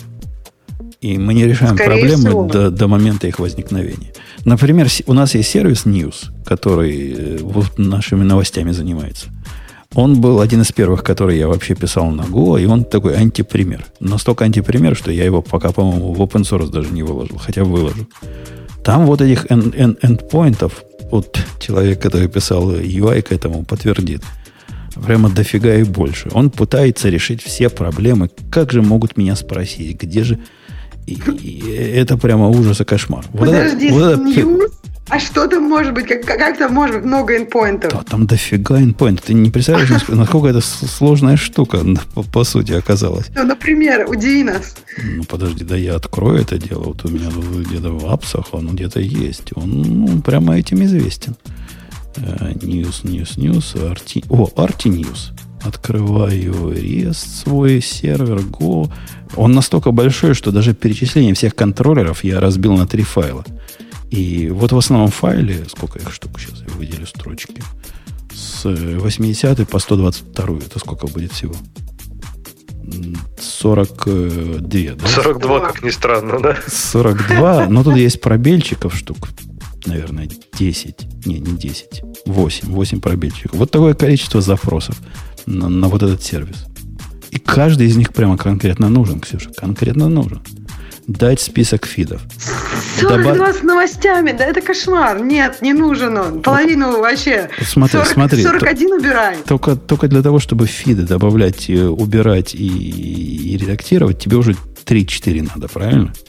Не, ну edit, да, я думала там просто. Окей, ладно, edit, на edit оставляем пятерку и забываем про edit. Вот, это И профи, edit и профи- профиды. Шесть, У да. нас есть три профиды. Get feed и delete feed. Согласны? Нужны. Фиды надо уметь добавлять.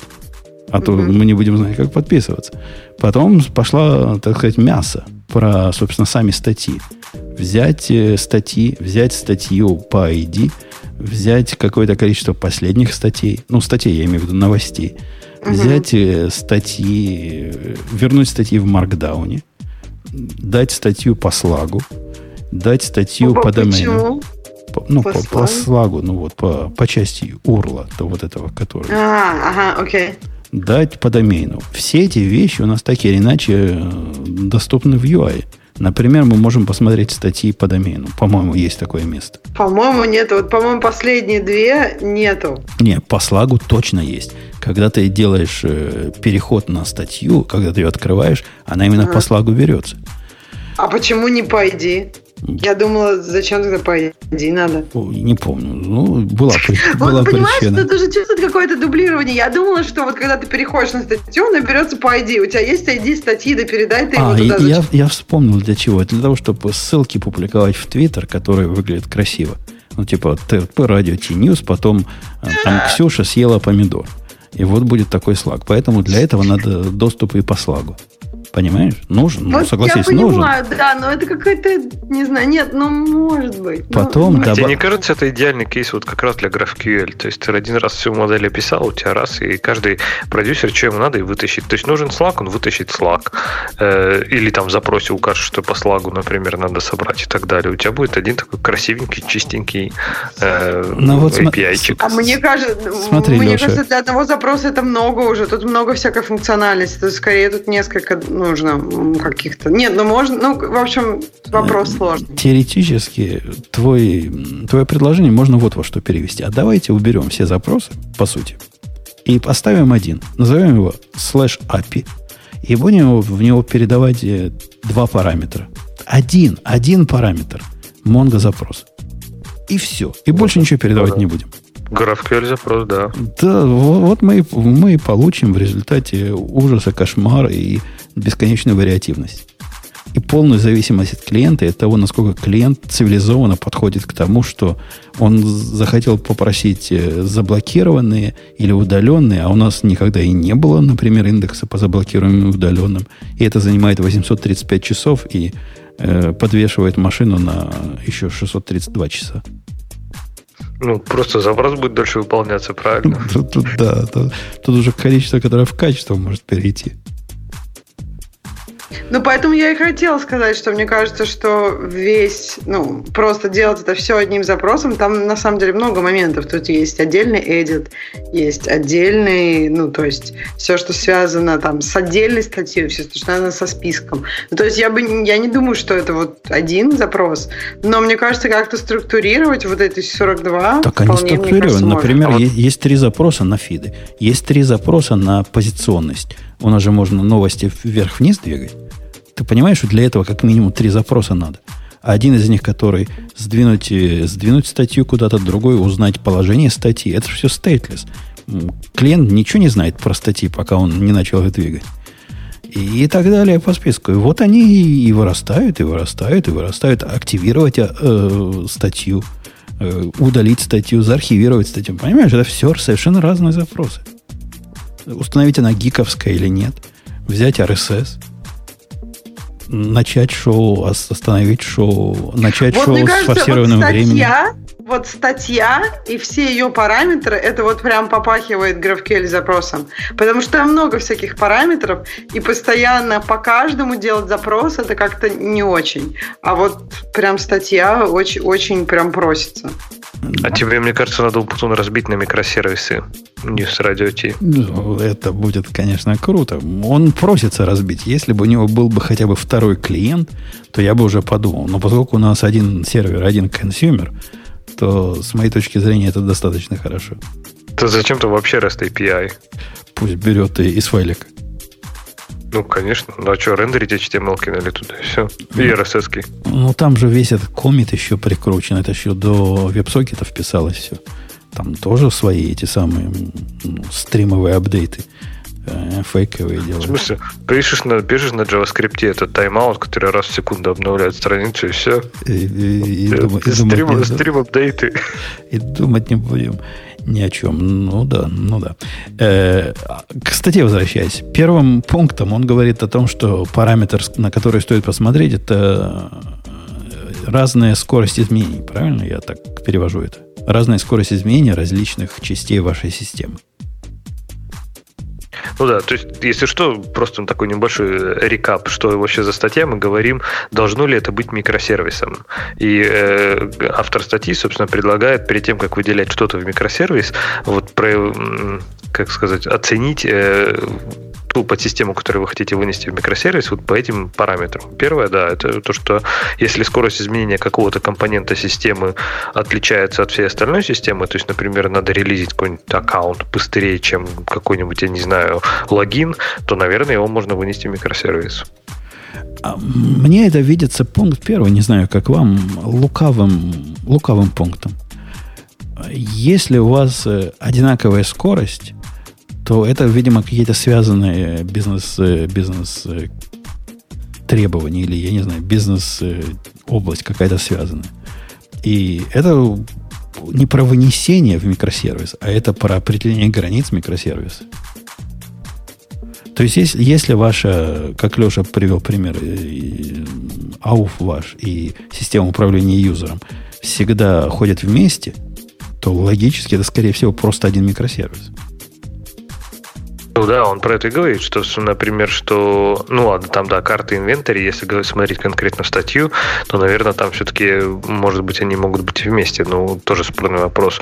Но вообще он и говорит, да, что выделяйте э, вот эти границы микросервисов, в том числе по скорости изменений. И если у вас две системы идут, например, всегда с одной скоростью, то, может быть, это не два разных сервиса. То есть в этом как раз и посыл же статьи. Ну да, но это не, при выноси, не про вынесение в микросервис, это при вынесение в отдельный микросервис.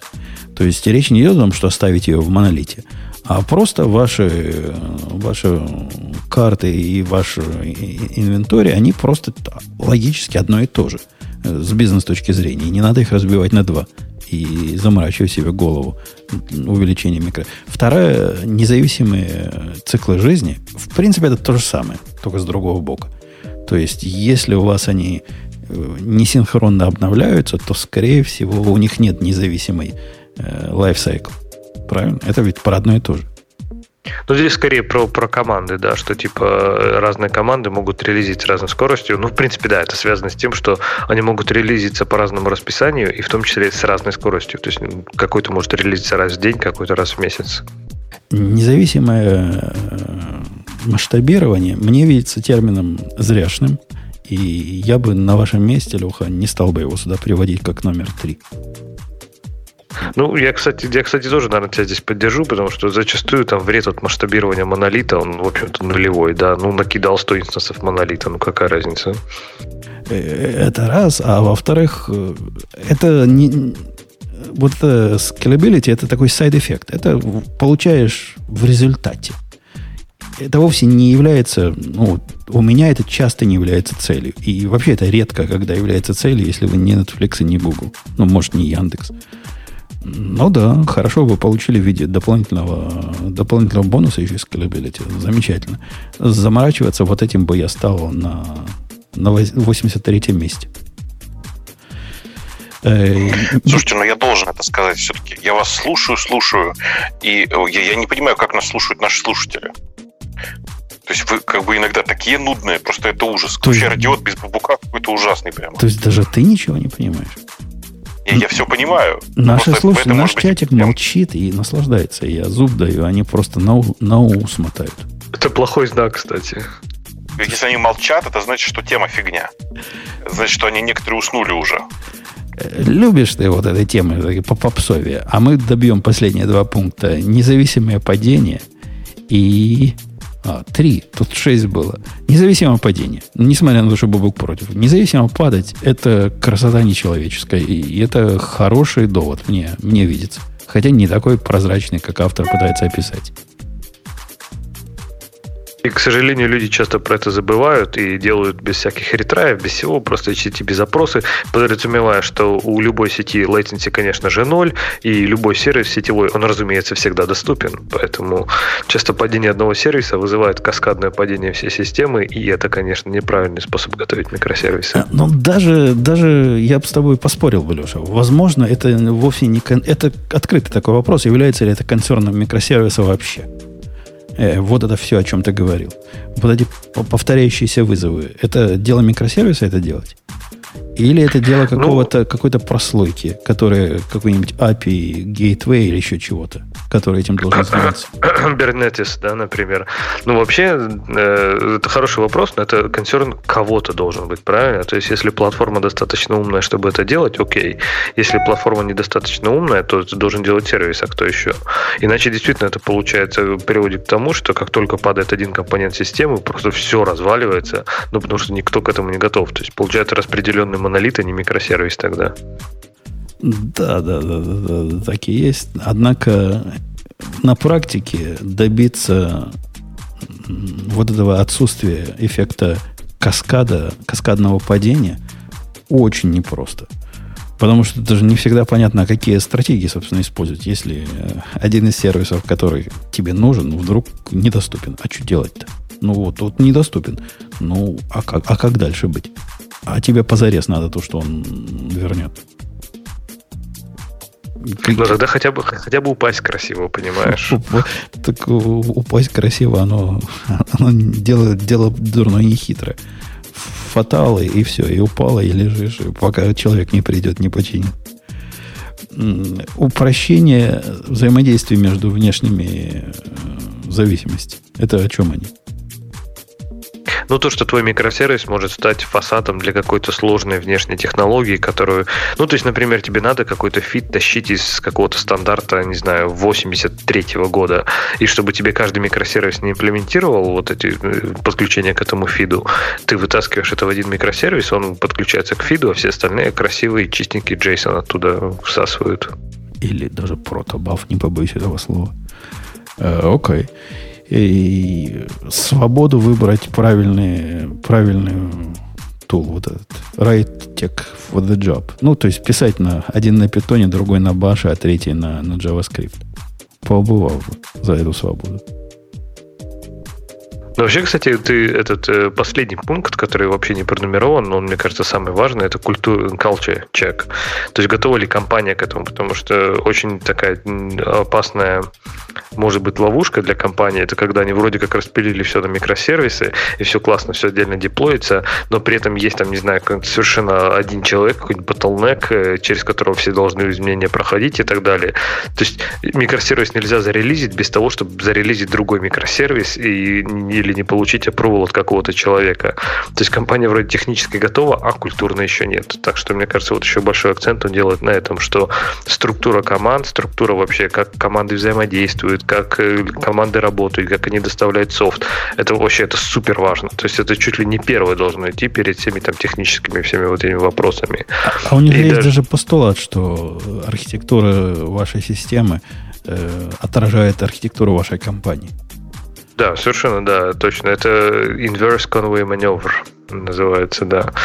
И, по сути, тут надо задавать вопрос, а готова ли компания двигаться точки зрения там, не, не монолита, то есть не мыслит ли компания монолитом. То есть если обращаться к примеру, да, и брать там вот эти карты инвенторий, можно ли зарелизить новую версию корзины без того, чтобы выкатывать все остальные микросервисы вместе? Если можно, ну, тогда можно задуматься уже там о технических ограничениях. А если все равно не получится, ну, какая разница, отдельно это микросервис или нет? Э, возвращаясь к некому хосту нашего шоу по, по, по, по кликухе Бобук, который тут говорил, что мы тут несем, а сам нажал на мьют, вот сейчас отжал. Я хотел бы тебя, дружище, спросить. Ну ладно, мы с Лехой дураки, все спят. Выбери И тему, что все проснулись. Слушай, у меня вот прямо сейчас темы нет, но пока вы тут разговаривали, я обнаружил довольно странную штуку, про которую предлагаю поговорить. Она абстрактная и не является самой... Ну, то есть, нет, новость тоже есть. Тут эм, э, ребята написали научную статью и конкретную реализацию. Она очень странная. Сейчас же все принято сделать, делать с нейронными сетями. И вот чуваки, внимание, использовали нейронные сети для того, чтобы сделать архиватор, в смысле систему компрессии, без потерь. Причем она, ну, по всем приближающим, ближайшим тестам, она эффективнее gzip в три раза. То есть ты просто вот даешь абстрактный набор файлов, а ну, мясо дай нам какого-нибудь. Он, собственно, чего, каким образом это делает? Он... Ну, ты же понимаешь, как gzip работает, да, на самом деле? Э, типа он так, так оптимизирует перестановку блоков внутри данных, чтобы компрессия была максимальной. Ну, то есть, типа, там же как? Там же логика такая, что если ты находишь внутри файла условно одинаковые последовательности или условно похожие последовательности, то ты их можешь пожать э, ну, довольно эффективно. Чем, больше, чем более одинаковые куски ты находишь, тем эффективнее ты, собственно говоря, все архивируешь. А, особенно все это критично в случае с gzip, например, на больших объемах данных, ну, на больших реально файлах. И тут вдруг внезапно вот чуваки решили это сделать на нейронных сетях, и внезапно оно хорошо заработало. Но я вообще хотел рассказать не об этом. Читая эту статью, я внезапно обнаружил э, крайне интересный новый архиватор, который я не видел до этого. А он не новый на самом деле, он 2014 года, называется CMix. Ты его видел? Слушай, Бобука, просто для всякого случая, чтобы все подозрения убрать, компания не Pied Piper, да, называется? Нет, не Pied Piper. То есть нет, это, это реальный понимаю, продукт. Да. Это... Я понимаю шутку, да. Нет, нет, это, как бы это не имеет отношения к телевизионному сериалу. Это реальная совершенно история. Mm-hmm. То есть ча- часто такое бывает, что то, что вы видите в фантастических произведениях, всплывает в жизни. Так вот, есть такая история под названием CMix который я обнаружил в бенчмарке, э, собственно, вот этой э, научной статьи. Э, у этого CMX бешеное количество версий. Они делают то же самое. Это просто архиватор без всякой нейронной сети. Это единственный архиватор, который работает сейчас лучше, чем эта нейронная сеть по всем тестам. Так вот, обнаружилось, что этот самый CMX — это очень прикольная тема. Смотрите, тут же какая логика? Когда ты что-то архивируешь, у тебя вечный трейдов понятно же, да, чтобы, чтобы, чтобы достичь очень хорошей степени архивации, ты должен потратить много ресурсов компьютера для того, чтобы заархивировать эти данные. На разархивацию обычно не нужно много ресурсов. Но вот конкретно на поиск последовательностей одинаковых внутри файла нужно потратить довольно много э, сил и времени. И вот этот самый CMix — это уникальная совершенно история. Эта гадина отжирает на нормальный файл 32 гигабайта памяти выедает все процессоры, которые у тебя есть. А, но зато ужимает тоже почти в три раза эффективнее, чем gzip. Причем ну, одни и те же довольно простые файлы. Когда ты смотришь, gzip пожал файл в 9 раз, а тут вдруг внезапно в 30. Представляешь разницу? Сижу вот я теперь и думаю, какой интерес, какой, как, почему я раньше про это никогда не думал. Но это ведь реально постоянный трейдов да, между качеством архивации, э, скоростью архивации и потраченными ресурсами. Выбери любые два, как говорится. Крайне Подожди, интересно, это не что... только про архивацию, еще же раз архивация есть. Ну, а смотри, есть... а декомпрессия, декомпрессия, она в простейшем случае примерно одинаковая. Ну, то есть, на самом деле, алгоритмы для архивации, они все примерно одинаковые. Это всегда поиск одинаковых последовательностей или схожих последовательностей. Э, и рассказ о, о том, что значит, в разные куски будущего файла нужно выложить один и тот же набор последовательностей. Другого способа для ужатия данных человечество на самом деле эффективного не придумало до сих пор. Есть еще один способ э, эффективного ужатия данных, но он не обобщается до любых данных. Если ты про данные да, что-то конкретно знаешь, то их можно иногда очень сильно э, ужать. Ну, как бы это уже логическая штука, это уже типа не, не, случайный, не случайный процесс. А да, если ты знаешь, что у тебя там есть какая-то структура в этих данных, то ты можешь их вообще. Ну... Да, да. Ну, а есть еще и данные, есть еще ужатие с потерями, как мы знаем, да, потому что некоторое количество точек внутри JPEG можно потерять без потери смысла самого JPEG, ну и так далее. Так вот, этот самый CMix это удивительная совершенно история. У них есть внутри Э, я вот насчитал, просто сейчас смотрю в код, четыре разных алгоритма для сжатия, плюс был, ну, такие втыкаемые штуки для разных э, типов моделей. Ну, типа, э, а вот это у нас модель для сжатия картинок, а вот это у нас модель для сжатия еще чего-то. Оно, конечно, чудовищно жрет память. В смысле, я просто сейчас пробовал запустить все это, все это на MacBook, у меня не вышло, просто потому что у меня памяти не хватает на машине. На Linux у меня ну, как бы вот стоит машина с 64 гигабайтами, и все нормально. А у меня а, скоро Mac будет 64 гигабайтами, будешь мне завидовать. Подожди, они просто, ты имеешь в виду, что они просто эффективно ищут последовательности, да? Конечно. Ну, конечно, они суперэффективны в поиске последовательности за счет того, что они, ну, по сути, все делают in memory. Они, типа, делают очень много проходов по одним и тем же данным, э, по одному и тому же файлу, на самом деле, ну и так далее. То есть они прям, ну, очень современный подход к этому, к, к всему использовали. Это, конечно, невероятно крутая история. В смысле, я Подожди, просто... но... Я а? По идее, да. если, например, абсолютно, сдел... ну, абсолютно рандомные данные ты не можешь делать, но можешь вот как close enough, то они все равно не должны, если там не будет хороших последовательностей. Ну, то есть практически Смотри, никаких последовательности могут быть очень разные. Например, ты понимаешь, что можно поставить флажок о том, что вот эта послед... следующая последовательность через байтов один, может быть, другом месте Можно, через, да. через один, Можно шей... шейпы последовательности очень интересные Кон- делать, да. Конечно, конечно. Там, неверо... там ну, очень много разных структур можно внутри находить. То есть, типа, это, конечно, ну, очень сложная задача. Она, ну, просто она алгоритмически несложная, ну, то есть это понятная история, но сложность, ну, скорость ее исполнения, конечно, ну, очень разная. И тут то, что они научились это делать в несколько потоков, то, что они научились это делать э, там практически in memory, ну, всякое такое, это, конечно, очень круто. В смысле, я смотрю, я был уверен, если честно, что прогресс в архиваторах остановился. То есть, ну да, есть типа там gzip, есть bzip 2, который мы многие помним, есть xz, который хорошо подходит для около текстовых файлов. Но на практике оказалось внезапно вдруг, что есть реально большой прогресс в этой области. Ну и, простите, разница в три раза. Ну, а тебе Денис Да. говорит в нашем чатике, что он жмет 1 гигабайт около 4 суток. Ну, так и есть. Я, я очень хорошо понимаю, что это очень медленный процесс. Я же говорю, я, я не удивляюсь этому совершенно. Но вы поймите, что разница-то чудовищная. Три раза. То есть Маша это Маша, но три раза это три раза. Я понимаю, но когда речь идет о таком времени, то есть для более эффективного сжатия надо экспоненциальное количество времени, тут же возникает вопрос о практических применениях. И, ну, в академическом смысле я согласен, это интересно, а практически. Мне, мне смотри, терабайтный файл сжать, столько людей не живут. Ну, простите, как бы становится это все мощнее. Вон у Бобука одна машина не тянет, одна тянет. А ты только что сказал, что у тебя сейчас 60, 64, 64 короче, гигабайта приедет. Все же, все же становится больше. Скоро наши телефоны будут тянуть. А Ну, еще конечно. если распределенную сеть сделать, то Конечно, пройдет, пройдет Да, 5 лет, да. это будет на лету просто сжиматься. Ну, логика-то такая. Ну, на самом деле это очень круто внезапно обнаружить прогресс в такой архаичной области. Я же говорю, вот я прям, я прям уверен был, что никакого прогресса там нет. Ну, типа, что еще можно придумать? То есть все, все способы архивации давно придуманы, и способы для нахождения этих последовательностей тоже давно придуманы. Но оказалось, нет, смотрите.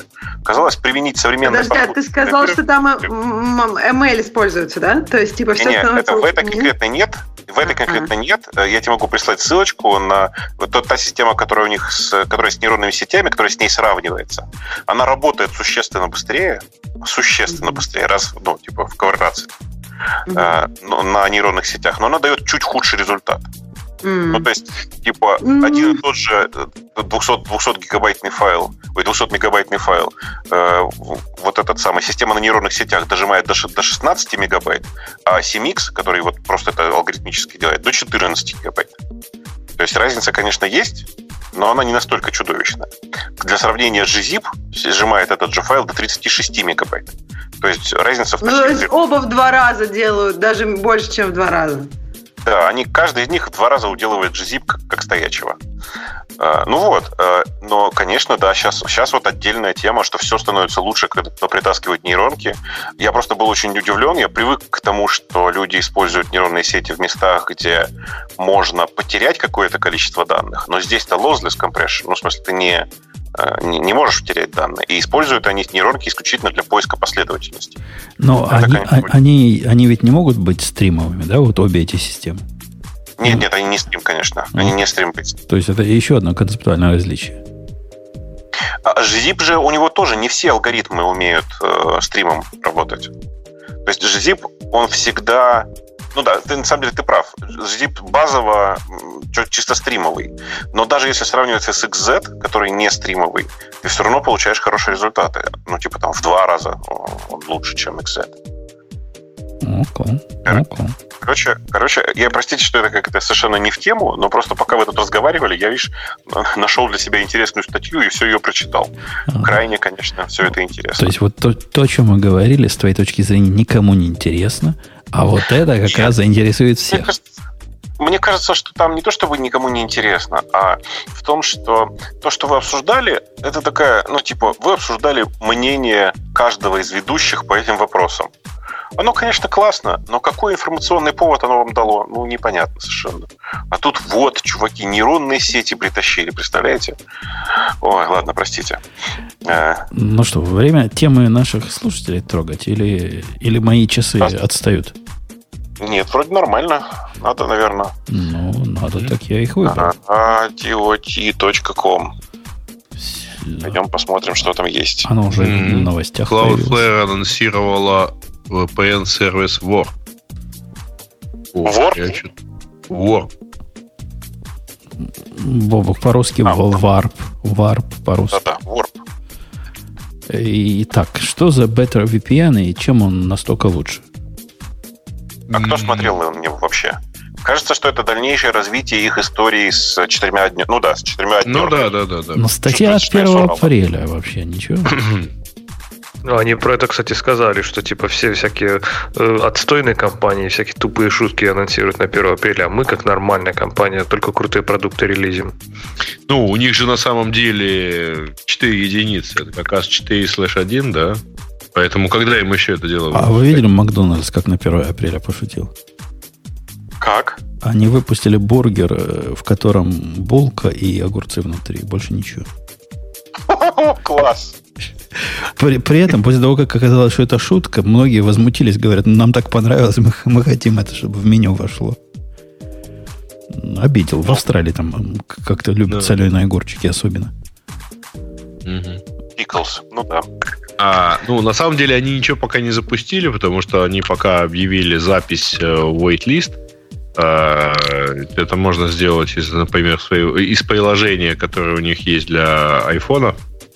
А, вот, но по сути, в общем, довольно логичный шаг, потому что на данный момент это приложение позволяет поднять э, шифрование Э, на айфоне поднять шифрование DNS, а это фактически уже и есть VPN. Осталось зарулить, э, зарулить этот тоннель, который сейчас, по которому сейчас ходят вот только DNS-запросы, весь остальной трафик или какую-то его часть в общем, на выбор. Так что, вообще ничего удивительного. Я, я вообще не понял. Да. Они, они, собственно, это, это VPN для DNS over там их VPN или это DNS, или это VPN для всего? Нет, нет, нет, смотри, на данный момент у них вот 4 а, единицы и 1.001 это публичный DNS-сервер, который поддерживает DNS over TLS или через HTTPS. Ну, а VPN? Ну, то есть уже шифрование поднимается, и если ты поставишь себе на iPhone их приложение и нажмешь кнопку «Включить э, шифрование», то твои DNS-сервера, э, запросы полетят а, через, фактически, кстати, через VPN, потому что у тебя будет светиться кнопочка, ну, да, в адрес, ну, какой-то, адрес. Это, это такой же VPN, как 5GE, это 5G. И, нет, ты не понял. Смотри, технически iPhone в этом месте поднимает VPN, но только ну, для части. Не совсем iPhone, ну да. Ну да. Ну, то есть деле, у тебя сейчас... светится правильный профиль VPN в статусной строке. Пожалуйста, ну, VPN, он и есть VPN. Короче, Тут дело в том, что на самом деле, на самом деле дело в том, что в iOS нет способа для клиентского приложения поменять DNS-сервер. И больше, ну и вы знаете, да, что вы руками его поменять не можете на самом деле. Нет, вы его не, не можете руками поменять э, на мобильной связи. Я ну, про это и говорю, конечно, mm. конечно. А, и как следствие, типа, чуваки сделали довольно логичное решение и сказали, ну давайте, что, все же проще. Поднимаем VPN. Когда VPN поднимается, он имеет право, значит, использовать свой собственный DNS-сервер. Поэтому у них все так и сделано. При этом э, за, за, за роучинг, как сказать, ну, роуты для сети в VPN, при поднятии VPN меняются только одни. В, э, по сути, они роутят все запросы в 1.1.1 через отдельный канал. Угу. Через свой. То есть Прямо это, сейчас. Это такой VPN, все только, только, только не VPN. Нет, это VPN, Нет, но это только для сейчас. DNS. Жень, это, это сейчас. сейчас. А вот этот их он будет позволять, по идее, все туда зарулить. Чтобы у тебя все было приватное и недоступно для мониторинга по-честному, скорее всего, было так. Чуваки сделали это решение для своего DNS, а потом сказали, слушайте, а что, что мы дурью-то маемся? Давайте весь трафик через нас пускать. Ага. А. Учитывая, ну, что, что у них, мягко говоря, не самая слабенькая сеть э, доставки контента. И, ну, я, кстати, думаю, что я думаю, что Cloudflare сейчас самая большая сеть для доставки контента. В смысле, вот так а, Ты знаешь, ну, по количеству точек почти наверняка, потому что, э, за исклю... ну, может быть, их Google догоняет по количеству, чисто по количественно. У них же есть эта программа сотрудничества с провайдерами для кэширования тяжелого контента. Кажется, вот. что они сворачивают в последнее время эту программу. Потому что понятие тяжелого контента изменилось. И ролики ну, с YouTube, они теперь, просто их теперь настолько много разных роликов с YouTube, ради которых все делалось, что все это не может лечь в кэш. Mm-hmm. Ну ладно. В общем, короче, мне кажется, что это благое дело. Э, чем больше будет разных VPN, тем лучше. Почему Cloudflare конкретно классно? Потому что, ну, мы же на это смотрим с точки зрения российских блокировок. Э, и очевидно совершенно, что заблокировать Cloudflare это сейчас заблокировать пол интернета примерно. Угу. Поэтому я надеюсь, что этого не произойдет. Ну, по крайней мере, не произойдет эм, в явной форме. Попытки ну, Amazon, будут, Amazon но... же блокирует. Знаешь, ну, ну нет, Amazon блокирует не весь, ну, а небольшой есть... совсем кусок. Совсем небольшой кусок, на самом деле. И уже давно сняли почти все блокировки. Ну, может, я просто невезучий, но, короче, у меня из таких даже полурабочих вещей половина просто отваливалась, когда я пытался. SDK это, это было давно, вернули, вернули, вернули уже все просто. В смысле, это... уже, уже все откатили обратно, ровно потому, что посмотрели на результаты. То есть, это знаешь как? Это когда у тебя по дому бегает мышь, а ты бегаешь по ней, за ней с пистолетом и расстреливаешь все подряд. Потом только останавливаешь, останавливаешься и понимаешь, что в этом доме жить уже невозможно. Из огнемета Потом... скорее, мне кажется, поливаешь просто-то. Но ну, еще ну, недавно, да, вот да. буквально недавно совсем, например, SDK Man, SDK Man не работал для управления там. То есть нельзя было джавочку поставить, понимаешь, в России. В России заблокировали Java. Очень смешно звучит, прости, пожалуйста. Да. Эм, да. А дальше эксплойт в автопилоте Теслы. Незаметные стикеры на дороге приводят к выезду на встречную полосу. Э, речь идет о ролике китайцев, которые какие-то действительно стикеры придумали. Это, не стикеры они придумали. Значит, смотрите, я давно про эту историю рассказываю. Тема, значит, такая, что на самом деле современные нейронные сети, которые используются для компьютер и для распознавания всего, невероятно легко обманываются, потому что никто на самом деле не, не делал в них защиты от э, обмана. Поэтому чуваки придумали, что ты берешь обычные стикеры, типа вот эти желтые наклейки, наклеиваешь их на дорогу, э, с, типа, ну, определенным образом. Их нужно всего 4 штуки. Их наклеиваешь, и внезапно автопилот Теслы считает, что это не просто наклейки, а дорожная разметка, которая показывает тебе, что здесь надо повернуть. Э, Причем не просто повернуть, а, ну, грубо говоря, они протестировали такой вариант, в котором э, автопилот Теслы выехал на встречную полосу. Я про это говорю уже очень давно. А, у меня есть вообще еще более интересный прототип, например. А, я тут ради теста напечатал, не просто даже на 3D принтере напечатал а, такую, как это, представьте себе, у многих джипообразных машин сзади прикреплено колесо. Ну, в смысле, запаска прицеплена. Ну, да. Чехол такой на запаску 3D-шный, который заставляет большую часть современных автопилотов не замечать машину, на которой прицеплено это колесо. То есть он просто ее игнорирует. Он просто думает, что это не машина, а пятно на дороге впереди. А, до меня только дошло, что под джипообразным это не джип имел в виду, а внедорожник в общем смысле. Да, да, да, да, конечно. Это, ну, ну, да, скорее, да, это, SUV.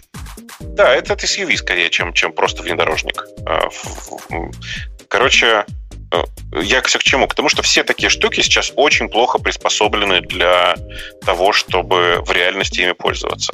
Потому что, ну, и там, я, давайте другой пример приведу. Э, я знаю, они плохо приспособлены знаю, да. для того, чтобы э, справиться с ситуацией, когда кто-то сознательно да. За, да, заставляет переобучаться таким образом систем. Ну, она не переобучается, это неправильное слово, но смысл тут очень простой, да, да, что да. на самом деле системы эти очень легко обманываются, причем иногда нужно мельчайшие изменения. Я вот сейчас вот без, без всяких приукрас. Э, я знаю, как налепить на любой дорожный знак бумажку, просто одно, одноцветную бумажку размером 2 сантиметра на 2 сантиметра, так, чтобы автоматические системы, которые распознают дорожные знаки, перестали узнавать этот знак. Вот просто как бы вот настолько сейчас все просто. Это, знаете, все это на самом деле, это все это история, я, по-моему, про нее как-то в радиоте рассказывал. Есть такая тема, называется One Pixel Hack или One Pixel Attack. Э, это когда э, системы распознавания, например, лиц или системы распознавания картинок можно обмануть, внеся всего один пиксель, одну точку, исправив в исходном изображении. Ты ставишь точку на этом изображении, и система, которая распознает лица, думает, что здесь не лицо изображено, а лягушка. Вот таких тем сейчас очень много, и мне кажется, что это прям новая война будет. А Если... у меня вопрос, Бобок, почему, ну, почему как бы, по идее, задача нейронки же как раз ну, не быть этому подверженной. То есть, мне кажется, человеческое зрение, ну вот если ты налепишь на знак 2 сантиметра на 2 сантиметра, я не знаю, как надо так налепить, чтобы знак для человека изображал что-то другое. Я просто сейчас себе представить все знаки нет. Права. Мне кажется... Ты права. Человеческое зрение устроено немножко иначе, и напом... но тут есть очень большая разница, очень важная. Я напомню тебе, что прежде чем ты начнешь узнавать все знаки, на обучение твоей нейронной сети уходит лет 5 ну, то есть пятилетки уже хорошо знаки раз, различают. А, а, ты имеешь в виду с детства. А я, я думала, что когда ты уже взрослый, я думаю, как ты на права сдаешь через... Окей, нет, ну, нет ты, это я ты согласна. Же сначала учишь алфавит, а потом читаешь надпись на знаке там. Нет, а, я согласна, что мы как бы используем, взрослые люди используют более дженерик конструкцию для, э, ну, для автомобильного движения. То есть она не, не заточена под это. Но ты имеешь, ну, ты про лица говорил то же самое. То есть ты имеешь в виду, что есть более такая общая проблема нейронных сетей, когда один пиксель все это... меняет. И вот мне вот это тут не, не совсем проблема. Смотри, это не совсем проблема. Дело в том, что э, нейронные сети, давай так, компьютерное зрение построено во многом так же, как человеческое. Вокруг человеческого зрения мы давно знаем огромное количество оптических иллюзий, там типа способов вызвать галлюцинаторные эффекты. Ну, вы знаете, например, вот давайте самый мой любимый пример последних лет. Вы же знаете, да, что вот когда Луна находится недалеко от э, горизонта, она почему-то огромной становится. Вы обращали на это внимание? Да. Скажу вы, вы же знаете, да. что это, вы знаете, что это оптическая иллюзия? В смысле, что вы можете взять, там, не знаю, монетку или любой другой способ измерить угловое расстояние и увидеть, что она, когда внизу и когда наверху, она совершенно одинакового размера. Это чистая оптическая иллюзия, никто не может объяснить, как это происходит в человеческом мозгу, и, ну, это прям отдельный интересный момент. Ни одного физического объяснения этого, этого нет. То есть люди которых я про это спрашиваю, я иногда задаю этот вопрос на лекциях, говорят, М, наверное, это потому, что Луна находится низко, и, соответственно, типа это оптический эффект, а не иллюзия. Как будто бы атмосфера по-другому искажается и что-нибудь происходит. Но в реальности нет, этого всего нет. Вы можете замерить угловой размер, угловой размер э, ну, собственно говоря, Луны э, от своего зрения, увидеть, что она одинаковая в любой точке. Э, так вот, в системах, которые делают, делают компьютер vision, к сожалению, тоже возможны разные галлюцинации. В смысле, разные оптические эффекты. То есть разные оптические иллюзии, по-другому скажу. Мы просто про человеческие иллюзии уже знаем все, а про то, как эти иллюзии, э, какие иллюзии свойственны вот этим э, нашим новым нейронным сетям в компьютер-вижне, пока знаем мало. И настолько мало, что можно просто, я говорю, ну, там, придумать вот набор стикеров, которые, которые обманывают компьютер Vision. А ведь Мне есть кажется, еще следующий шаг, да. Можно построить... Да-да. Но есть еще следующий шаг. Можно сделать, блин, сделать нейронную сеть, которая занимается исключительно производством глюков для нейронных сетей. Понимаете? У меня такая есть. Так вот, я только хотел сказать, что ты сказал, знаем все про там оптические иллюзии. Мне кажется, мы знаем еще так мало про человеческий мозг, про вообще как работает да, и зрение, и вообще и восприятие, что ну что-то мы наверняка знаем. Но вот насчет ну, знаем мы, все, мы, это, наверное... Мы просто накопили много разных примеров. Вот я что хотел сказать про человеческий мозг люди просто много лет пытались обманывать друг друга оптическими иллюзиями. Поэтому у нас довольно много накоплено материала но про системы компьютерного зрения мы вот только начали. У нас первые там 20 лет, наверное, когда эти системы реально хоть как-то работают. Хочу вам торжественно а, объявить, что клавиатура Keychron, которую я использовал в течение выпуска, не дожила до конца этого выпуска. А она... что ты с ней сделал? Я ничего не сделал. Она у меня в Bluetooth режиме, который у нее такой экономно, батарейка экономная. Ее батарейка экономность заключается не только в том, что свет отключается, что, в общем, понятно. Ну, молодец, отключает свет. Она еще и Bluetooth разрывает. Иногда. Это, за это голову отрывать. То есть ты нажимаешь кнопку, ничего не происходит. А кроме того, он, она stateful оказалась какая, из какой-то стейт абсолютно непредсказуемый. То есть после очередного включения она начала так работать, как будто бы всегда зажат э, то ли Alt, то ли Control. То есть все вот так работает. И от, починить это можно было только выключить, включить, выйти, войти. Я вышел и больше входить не стал. общем, Красота. Не ходите, дети, в китайские клавиатуры, как пошел я. А то будет вам ой я вообще настолько критичен в выборе физической клавиатуры, что, конечно, у меня ни одной китайской вообще нет. Прям вообще я прям очень это придираюсь ко всем. Да, ну хотелось. Но с одной стороны, казалось бы, во-первых, они все китайские, с другой стороны, 80 долларов потратить даже на китайскую не жалко. Вдруг, вдруг окажется тем самым единорогом.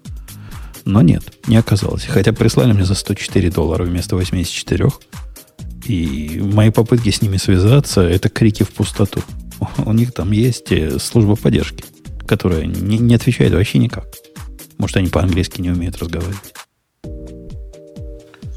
Все может быть. А, что у нас там дальше? А, о, первое в мире автоматическое хранилище данных в молекулах ДНК. Это, кстати, очень офигенная тема. Вы понимаете, да? В смысле, это система, которая записывает в ДНК некоторое количество данных. Не очень много, на самом деле. А, в смысле, ну, это такой, пока, пока все это скорее а, не прототипное, как бы это сказать, эм, система, которая нормально работает, но никто не гарантирует, что все пойдет хорошо. То есть в реальности пока использовать все это рано. Зато там есть много прикольных моментов. Ну, во-первых, ну, вы знаете, да, что данные, которые мы храним в компьютере, они в среднем двоичные, а данные, которые в ДНК, они в, ну, как это, у них, это система счисления с основанием 4.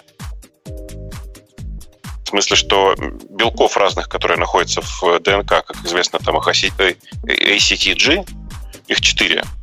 В результате, значит, э, все это записывается в четырех, блин, четверичном коде.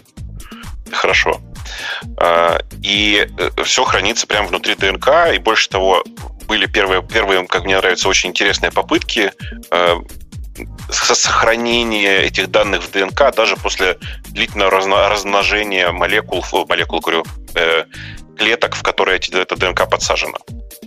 А крутое можно развитие этого, этой всей истории придумать. То есть мы записываем много-много в ДНК, а потом, чтобы достать, выращиваем клона. И он нам все рассказывает. Ну, не рассказывает, но типа того, из ДНК можно все достать. Тут просто отдельный разговор, видите, про то, что а как же мутации? Ведь они чисто теоретически возможны. Там, конечно, в ДНК записывается с множественными повторениями и все такое, но все равно, чисто теоретически мы же все знаем, как это происходит. А, короче, это все очень интересно само по себе, и за этим потенциально очень большое будущее, потому что если вы не в курсе, в ДНК данные ну, как бы пожаты, в смысле, они сложены там сильно компактнее, чем в нынешних хранилищах данных. Что, даже Оно сжимает очень... лучше, чем твой любимый архиватор? Ну, оно не сжимает вообще ничего. Просто когда ты сохраняешь, э, грубо говоря, давай так, когда ты сохраняешь один э, бит информации в, на одну молекулу, у тебя получается довольно компактное хранилище, в общем, для, для всего. А, а тут просто можно сохранять два, по сути, бита на, на молекулу, и получается вообще прям, прямо круто, мне кажется, потенциально. А если еще все это пожать с помощью CMix или там вот этой системы на, на нейронках, мне кажется, будет, может, может быть вообще классно. Статья, которая в Nature, вы ее почитайте, там немножко математики, но она такая довольно простая, и, правда, на английском. Можно там много всяких интересных э, мыслей оттуда почерпнуть. Ну, окей. Дальше про OpenSSH 8.0. Ха, Мажорная версия OpenSH вышла, а мы тут проспали. Это настолько э, commodity сервис, в смысле OpenSSH, что мы просто не замечаем, когда выходят новые сервисы, сервисы, сервисы новые версии, потому что ничего не ломается в этом сервисе. Это вот что классно. недавно вышла новая версия Nano, мажорная. Я, я тоже как-то не понял, чем она от старой отличается. Там статус-бар какой-то пропал куда-то. На одну строчку больше стало. Но, в общем, то же самое. В версии OpenSSH 8 э, единственное, что действительно важное вам следует знать, э, там появился новый давайте прочитаем действительно прямо из этого самого, экспериментальный способ обмена ключами, который эм, э, как это, резистентен, в смысле, который не уязвим в случае использования квантовых компьютеров. Но вообще, конечно, это ну, пока, мягко говоря, рановато, потому что мы этих квантовых компьютеров еще не видели. Просто ребята из OpenSSH искренне думают, что версия OpenSSH 8 может ведь проработать и 20 лет на каком-то компьютере. И будет неприятно, если за это время квантовые компьютеры все-таки разовьются. Ну, кстати, справедливости ради, она все-таки еще не вышла, по-моему. Она еще вот-вот готовится, но еще, по-моему, официально не зарелизена. Она не, не вышла, не вышла. Это то, что будет в восьмой версии. Текущая версия 7.9, если я правильно помню. Ну, что-то там семерка, да, в прошлом году, которая вышла. Да-да. Э, ну, в общем, я к тому, что это, конечно, э, ребята прям молодцы, в смысле, что они настолько далеко вперед думают. Я вообще не смотрел на реализацию этой, этой системы обмена ключами, и я не думаю, что я там что-то пойму, потому что криптография все-таки очень, ну, для меня слишком сложная история. Но по факту, конечно, прикольно. Окей, okay, окей. Okay. Новая... Почему ты нам не рассказал ничего про Glacier Deep архив? Более, более глубокий архив. Он отличается от менее глубокого тем, что, по-моему, время восстановления там до 12 часов, в отличие от обычного Glacier, где там пара-тройка часов. И, видимо, он как-то иначе стоит, дешевле. Ну, он стоит ровно доллар. В смысле, доллар за терабайт. Не, не, он Нет, стоит, доллар за терабайт за месяц. Это же лукаво. Наверняка доллар за терабайт там держать стоит а не доставать. Да, да, конечно, конечно. Держать, держать, конечно. Конечно, держать. Да, а как доставать, я думаю, будет сравнимая цена. Я думаю, что будет такая же или больше, потому что очень уж дешево держать, понимаешь? Э, ну да, да, да, да, наверное. Тут главная проблема понять, как, как бы понять, сколько оно тебе будет стоить восстановление до того, как ты удивился э, от многотысячного счета. А так все в порядке. Ну да. Ну да. Э, окей. Далее чего у нас хорошего? У тебя спрашивают, как PythonConf. Плюс, ну, плюс? Как? А что ну, они так называются а позорно? Я, я, тоже, я тоже, мягко говоря, был удивлен э, названием. Э, они отмазались тем, что типа это конференция, которая проводится под э, как это под, под патронажем ребят, которые делают Highload, который называется Highload плюс-плюс уже довольно давно. И типа у них принцип такой, они плюс-плюс добавляют к любому названию, чтобы показать, что это э, все проводится компания Онтика э, Олега Бунина. Э, ну вот. И типа поэтому так. Я этот вопрос задал им 4 месяца назад, когда меня, когда меня пригласили на конференцию. Типа, какого черта плюс-плюс, почему так не по питонячему? Ну, вот как бы у них есть такая отмазка. Я надеюсь, что в следующий раз они все-таки договорятся, что плюс-плюс быть не должен. Да нормальная конференция, просто обычная конференция про, про питон, просто их очень мало в России, на самом деле, питонячих-то конференций.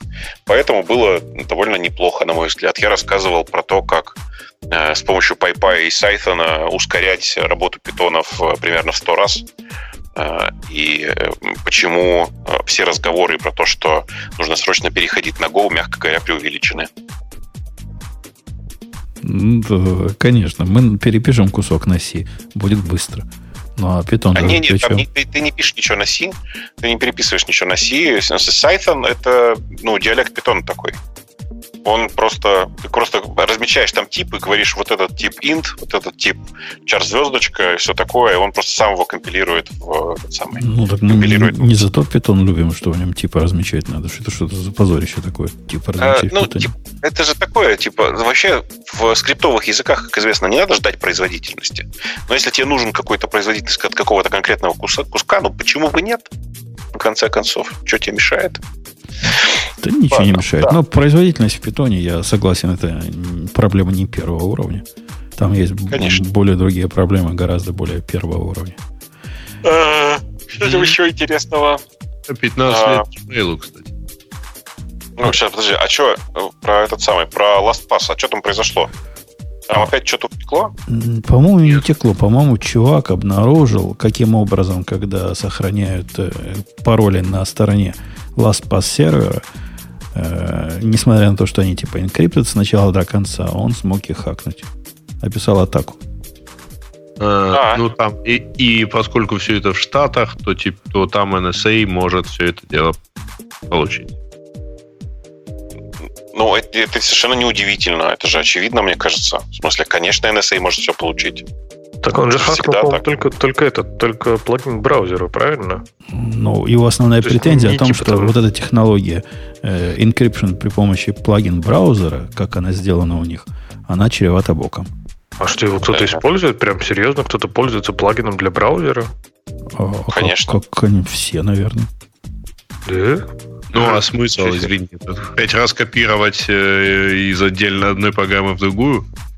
Ну, почему 5.1? То есть, типа, у тебя e-mail ты браузер помнит и подставляет, а дальше пароль ты вставляешь. Тогда. А, ну да. Простите, я просто обнаружил, что я знаю этого гражданина. Эм, э, в смысле, я знаю этого чувака, который написал этот текст. Он, Это немец. Он русский. А что у него так странное имя пишется? Э, потому Как? что он переехал в Германию давно. А, Ага. как у немцев, да. Ну да, а еще он на самом деле соавтор от, от Блок Плюса. Ага. Окей. Ну, Что-то понятно, да. Что-то Да. говорит. Э, Ну вот, э, но вообще, конечно, это, ну, такая история. Действительно, не, не надо удивляться. LastPass действительно довольно странная история сама по себе. Я не понимаю, кто им пользуется. Есть OnePassword для тех, кто любит юзабилити и нормальные интерфейсы. Э, Есть KeePassX для всех остальных. Ну и там есть много других решений. Мы их обсуждали в предыдущих выпусках. Мне кажется, что очевидно, что LastPass пользоваться нельзя уже довольно давно. И это мы тоже обсуждали. Все Да. так. Так, что еще? А, так, опять э- EverCrypt. Ой, что-то я н- н- не понимаю, как его обсуждать. Evercrypt в смысле. Мгм. Так, Visual Studio 2019. О, Я, кто, д- кто пользуется Visual Studio большой? я даже в темы их поставил нашего выпуска. Думал, может, кто зайдет, расскажет, как у них стало все хорошо. Большой для Windows, потому что для Mac еще не вышло. А. Ну, обещают, знаешь, да? А ты, Лех, Ну, такой а нет, специалист, подожди, зна- подожди, знаешь, что для Мака бывает? Конечно. Нет, Visual да. Studio вышла для Mac. Подождите, вы меня обманываете. Да, сейчас где-то... Мне Ну, кажется, в общем- все, уже download и настал. Да, ты можешь прямо сейчас скачать. Ну, просто такой long story short, это, это Visual Studio для Mac, это вообще не Visual Studio для Windows, это просто mono develop, который они купили в Xamarin, в общем-то, то есть совершенно другая IDE, ну, они, я так понимаю, туда перетащили много всего полезного из большой Visual Studio, но я не знаю, насколько у них там совпадает по Они, фичам. они, нет, нет, они, по фичам, конечно, мало пока совпадает. Э, Visual Studio для Mac это действительно по большей части тот самый монодевелоп, который они когда-то купили с Xamarin. Э, Они туда добавили этот самый IntelliSense и прочие проприетарные штуки, которые умеет Microsoft. И он неплох. Правда, неплох. Сходите, посмотрите. У них там типа из интересного, например, у них есть нормальная поддержка GitHub, которая изначально в Monodevelop не было, как я сейчас помню.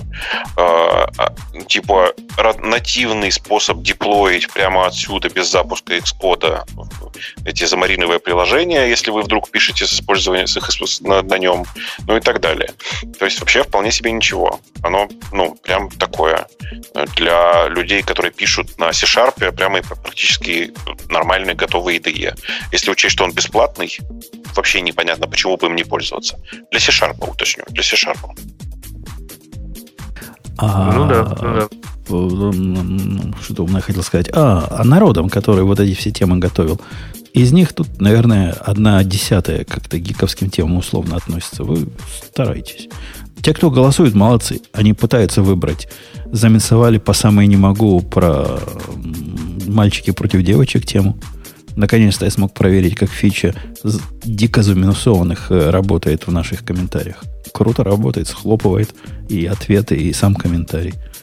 Ну, голосователи молодцы, а вот писатели тем как-то не особо ловят момент. Да, что-то еще интересного. Обсуждают 996. Для тех, кто не знает, очень быстро 996 а, – это история про 12-часовой рабочий день в Китае а, и, и про протест против него. Там это 180 тысяч звезд на гитхабе. 180 тысяч. Я вообще никогда в жизни столько не видел. Мне очень нравится, просто они... Ты, они ты понимаешь, да, что это примерно две общаги в Китае? Одна. Причем только женская часть проголосовала. Ну ты что? Конечно, нет. Это, это очень мало. На самом деле, то, что они набрали столько э, звезд, в смысле, столько в, этих самых, да, вот звездочек самих по себе, это следствие гениального гитхаба. Ну, просто с гениальности э, продвижения на гитхабе. Они не только самый быстро растущий репозиторий сейчас, они еще, посмотрите, посмотрите внимательно на первую строчку в описании проекта. Они написали, нажмите F, чтобы поддержать разработчиков, чтобы выразить, выразить свой респект разработчикам. А F — это как раз поставить звездочку. Mm-hmm. То есть они совершенно правильно решили, что это самый быстрый способ. Не предложить назвать на, звезд, назвать на звездочку, а просто нажать F. Это гениально, я считаю. Молодцы прям. Только поэтому у них такое количество звездочек. Я вот Социальная инженерия практически. Я, я хотел бы нажать F, но потом в последний момент остановился. Потому что вот F, да. Потому что а, мало ли что это F там тебе наделает. Короче, мне кажется, они прям молодцы. В смысле, они прям все правильно сделали. Хороший способ бастовать. Другое дело, что мы же знаем, что бастовать в Китае нет никакого смысла. Э, если эти 150 тысяч разработчиков недовольны, за завтра нарожают новых столько же. Это же Китай. То есть они а, работают как все нормальные люди и при этом возмущаются. Да, ну просто видишь, э, э, по закону у них действительно и у вас, и у них не положено работать такое количество времени. Ну, То есть да, ну да, так, так. Ну, по жизни-то так и получается, но работаем от рассвета и пока работа не кончится. Там, знаете, что прикольно? Просто у нас тут в, я обнаружил, что у нас есть прям подробное описание этой истории. Оно мне прям нравится. А, что такое 996? Это вообще с 9 утра до 9 вечера 6 дней в неделю. А, вообще-то, на самом деле, тут, тут дальше пишется о том, что а, в Китае можно работать и 955. Что это означает? С 9 до 5 6 а, дней в неделю. Если вы думаете, что работа с 9 до 5 в случае с программистом это нормально, то тоже вообще нифига нет. Э, ну, то есть это довольно странный режим сам по себе, с 9 до 5. Э, уж лучше с 10 до 6 было сделать, наверное, мне кажется. Просто не так красиво было бы. Э, что хотел сказать? А, ну, короче, конечно, очень жаль, очень жалко китайцев в этом смысле, но что-то мне подсказывает, что в реальности когда в компаниях, там правильно написано в конце этого, этого комментария, что когда в компании свободный график, Э, это часто означает, что многие работают не то, что 9, 9, 9, 6, а тоже 9, 9, 6, при этом 9 утра, с 9 утра до 9 утра, 6 дней в неделю, а может быть даже 9, 9, 7. В смысле, что круглосуточно всю, всю работу работают всю неделю с редкими перерывами на сон. Разница тут в том, что одно дело, когда тебя принуждают работать в таком режиме, а другое дело, когда ты это делаешь по собственной инициативе или потому что преследуешь какую-то собственную выгоду. Вот вся разница. Мне кажется, еще разница в том, что ты попадаешь в реанимацию после этого или нет. То есть они-то как раз протестуют против вреда здоровью, правильно, ICU, Intense Care Они Unit. протестуют против такого режима работы.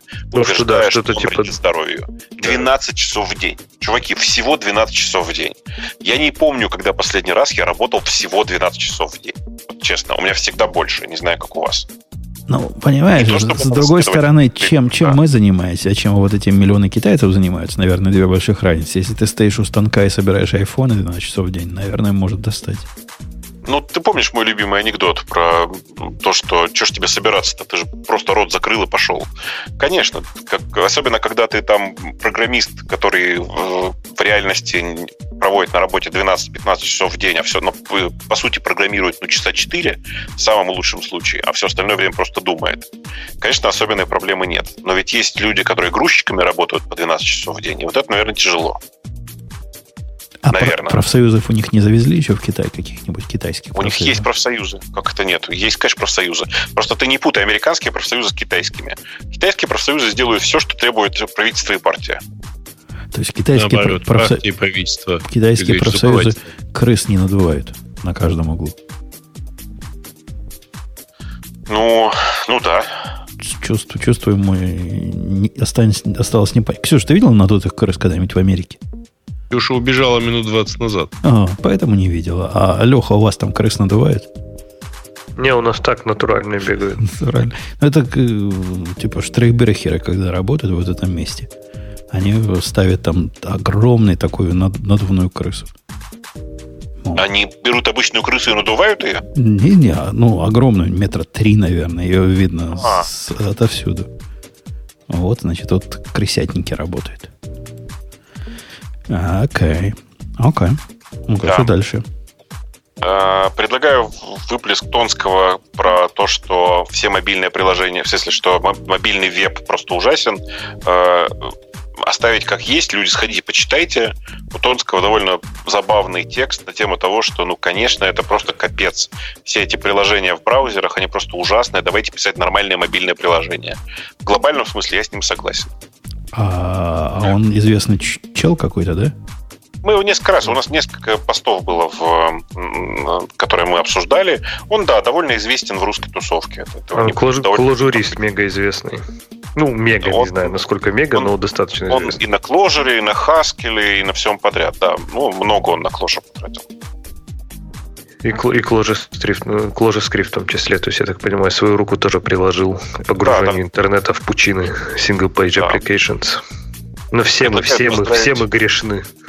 Да, предлагает поздравить, поздравить э, э, этот самый, поздравить Gmail с э, 15-летием. Правда, тут очень у нас романтическая версия. Я очень люблю эту вот романтику, когда говорят, что 23-й сотрудник э, Гугла начал работать над почтовой службой Gmail летом 2001 года.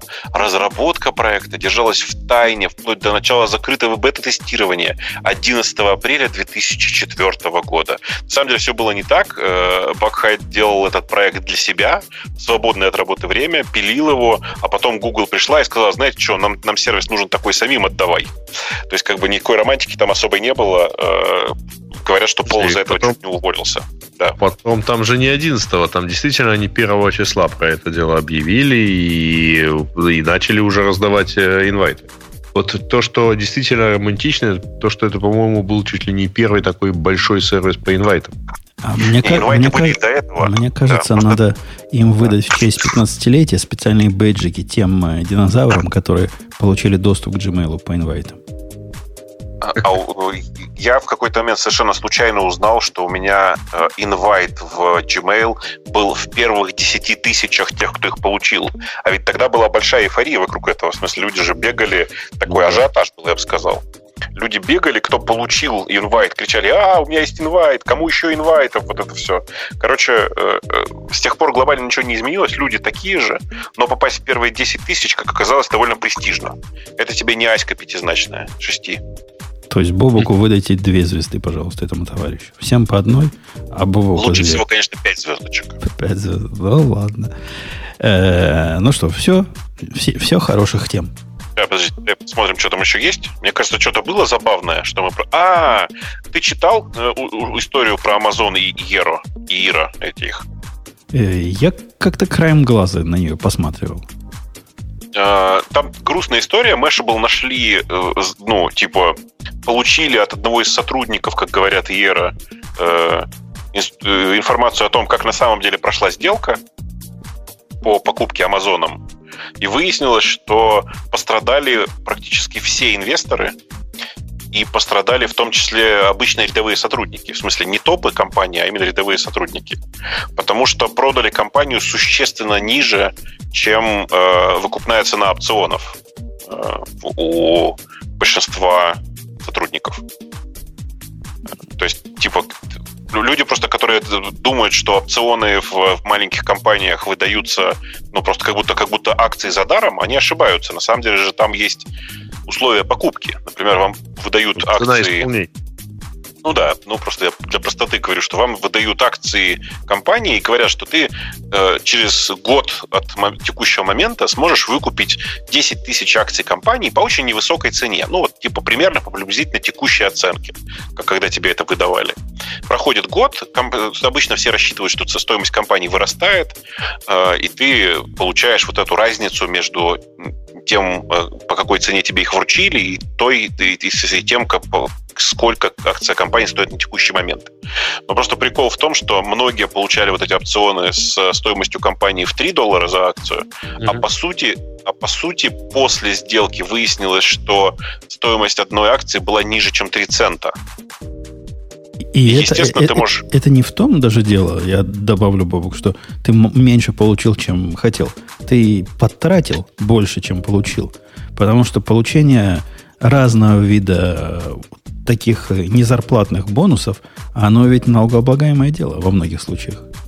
Да-да, у вас, у вас это прямо налогооблагаемо, это во-первых. А во-вторых, есть многие люди, кто эти опционы не, ну, не сразу конвертирует в деньги, выкупают в форме акций. То есть прошел год, и ты говоришь, ну я прямо сейчас мне деньги не нужны, давайте я выкуплю эти, эти, э, эти акции, которые эти опционы, сконвертирую их в обычные акции компании. То есть ты на самом деле инвестируешь в компанию, в которой работаешь, а потом компания тебя кидает таким жестким образом. А, в общем, короче, довольно тяжелая история. А, во всей этой истории интересно вот что. Э, что вызвало, на самом деле, наибольший резонанс в моем круге общения. Дело в том, что в Иера, я напомню, инвестировало довольно большое количество компаний, в том числе компания одного очень известного русского миллиардера. Э, э, Сереж, ты, ты же помнишь, что в Иера инвестировал Гришин и Гришин Robotics? Mm-hmm. Mm-hmm. Да, это вот, глава Mail.ru. Да-да, но это в данном случае он выступает как частное лицо, потому что это отдельная компания от Mail.ru. Он же в какой-то момент, э, Гришин Роботикс отчитались о том, что вот у них первый нормальный экзит. Так вот, судя по времени их входа и, судя, и, и времени выхода, ну, в смысле, и, и тому, как произошел выход, это экзит с минусом примерно процентов 50 от того, как они заходили. Может, по сравнению с другими их заходами это и нормально. Не-не, ну мы не знаем. Я просто к тому, что э, я прочитал после этого э, пресс-релиз э, э, в Grisha Robotics, вот этой компании, да, инвестиционной компании на самом деле, и восхитился умению пиарщиков этой компании про все говорить. Потому что они нигде не пишут, что это их первый успешный экзит. Они пишут, это наш первый экзит. И это, конечно, очень красиво, с, э, хотя и совершенно не по-гиковски. В общем, короче, это довольно прикольно само по себе. Э, сотрудников реально очень жалко. Очень жалко, потому что у э, топов компании есть какие-то экзит-бонусы там. Если они проработают в компании еще три года, многие из них получат там по 4-5 миллионов долларов. А все остальные получат, э, ну, плюшку или как сушку пососать. Вот примерно так. Такая грустная история. Справедливости ради, вот эта система, которую ты описываешь, когда работники получают опционы э, при, на, на определенный момент времени привязанные или относящиеся к цене, она не стопроцентно такая. Я не, был нет. сам свидетелем, когда работники получали под нулевую цену. Некоторые да, законодательства это, такое позволяют делать. Да, но yeah. это не опционы. Они называются RSU, в смысле это Restricted Stock Units. Ты получаешь по нулевой цене, то есть не, тебе не нужно выкупать, ты покупаешь, ты, тебе выдают как бы на самом деле акции, э, у которых есть ограничения на, на их использование.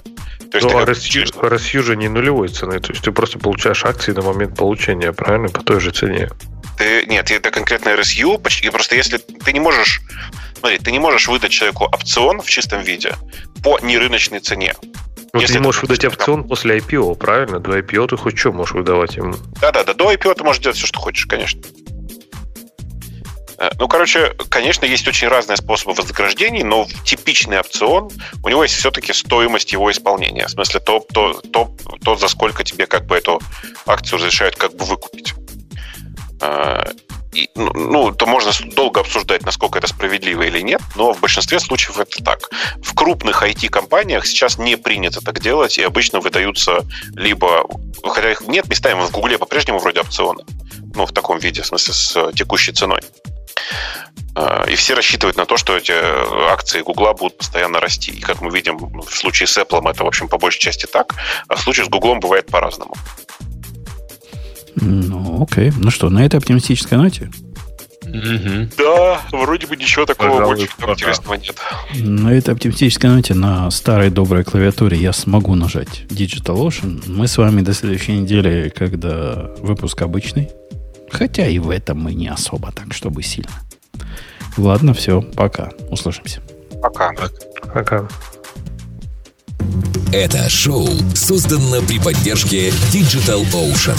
Digital Ocean – провайдер доступного облачного хостинга. Всего за 55 секунд и 5 долларов в месяц вы можете создать свой облачный сервер в одном из дата-центров, расположенных в Нью-Йорке, Сан-Франциско, Амстердаме и Сингапуре, и управлять им с помощью простой, интуитивно понятной панели управления или воспользоваться мощным API. Начните прямо сейчас. Введите промокод RadioDefist при регистрации и получите 10 долларов бонуса на аккаунт.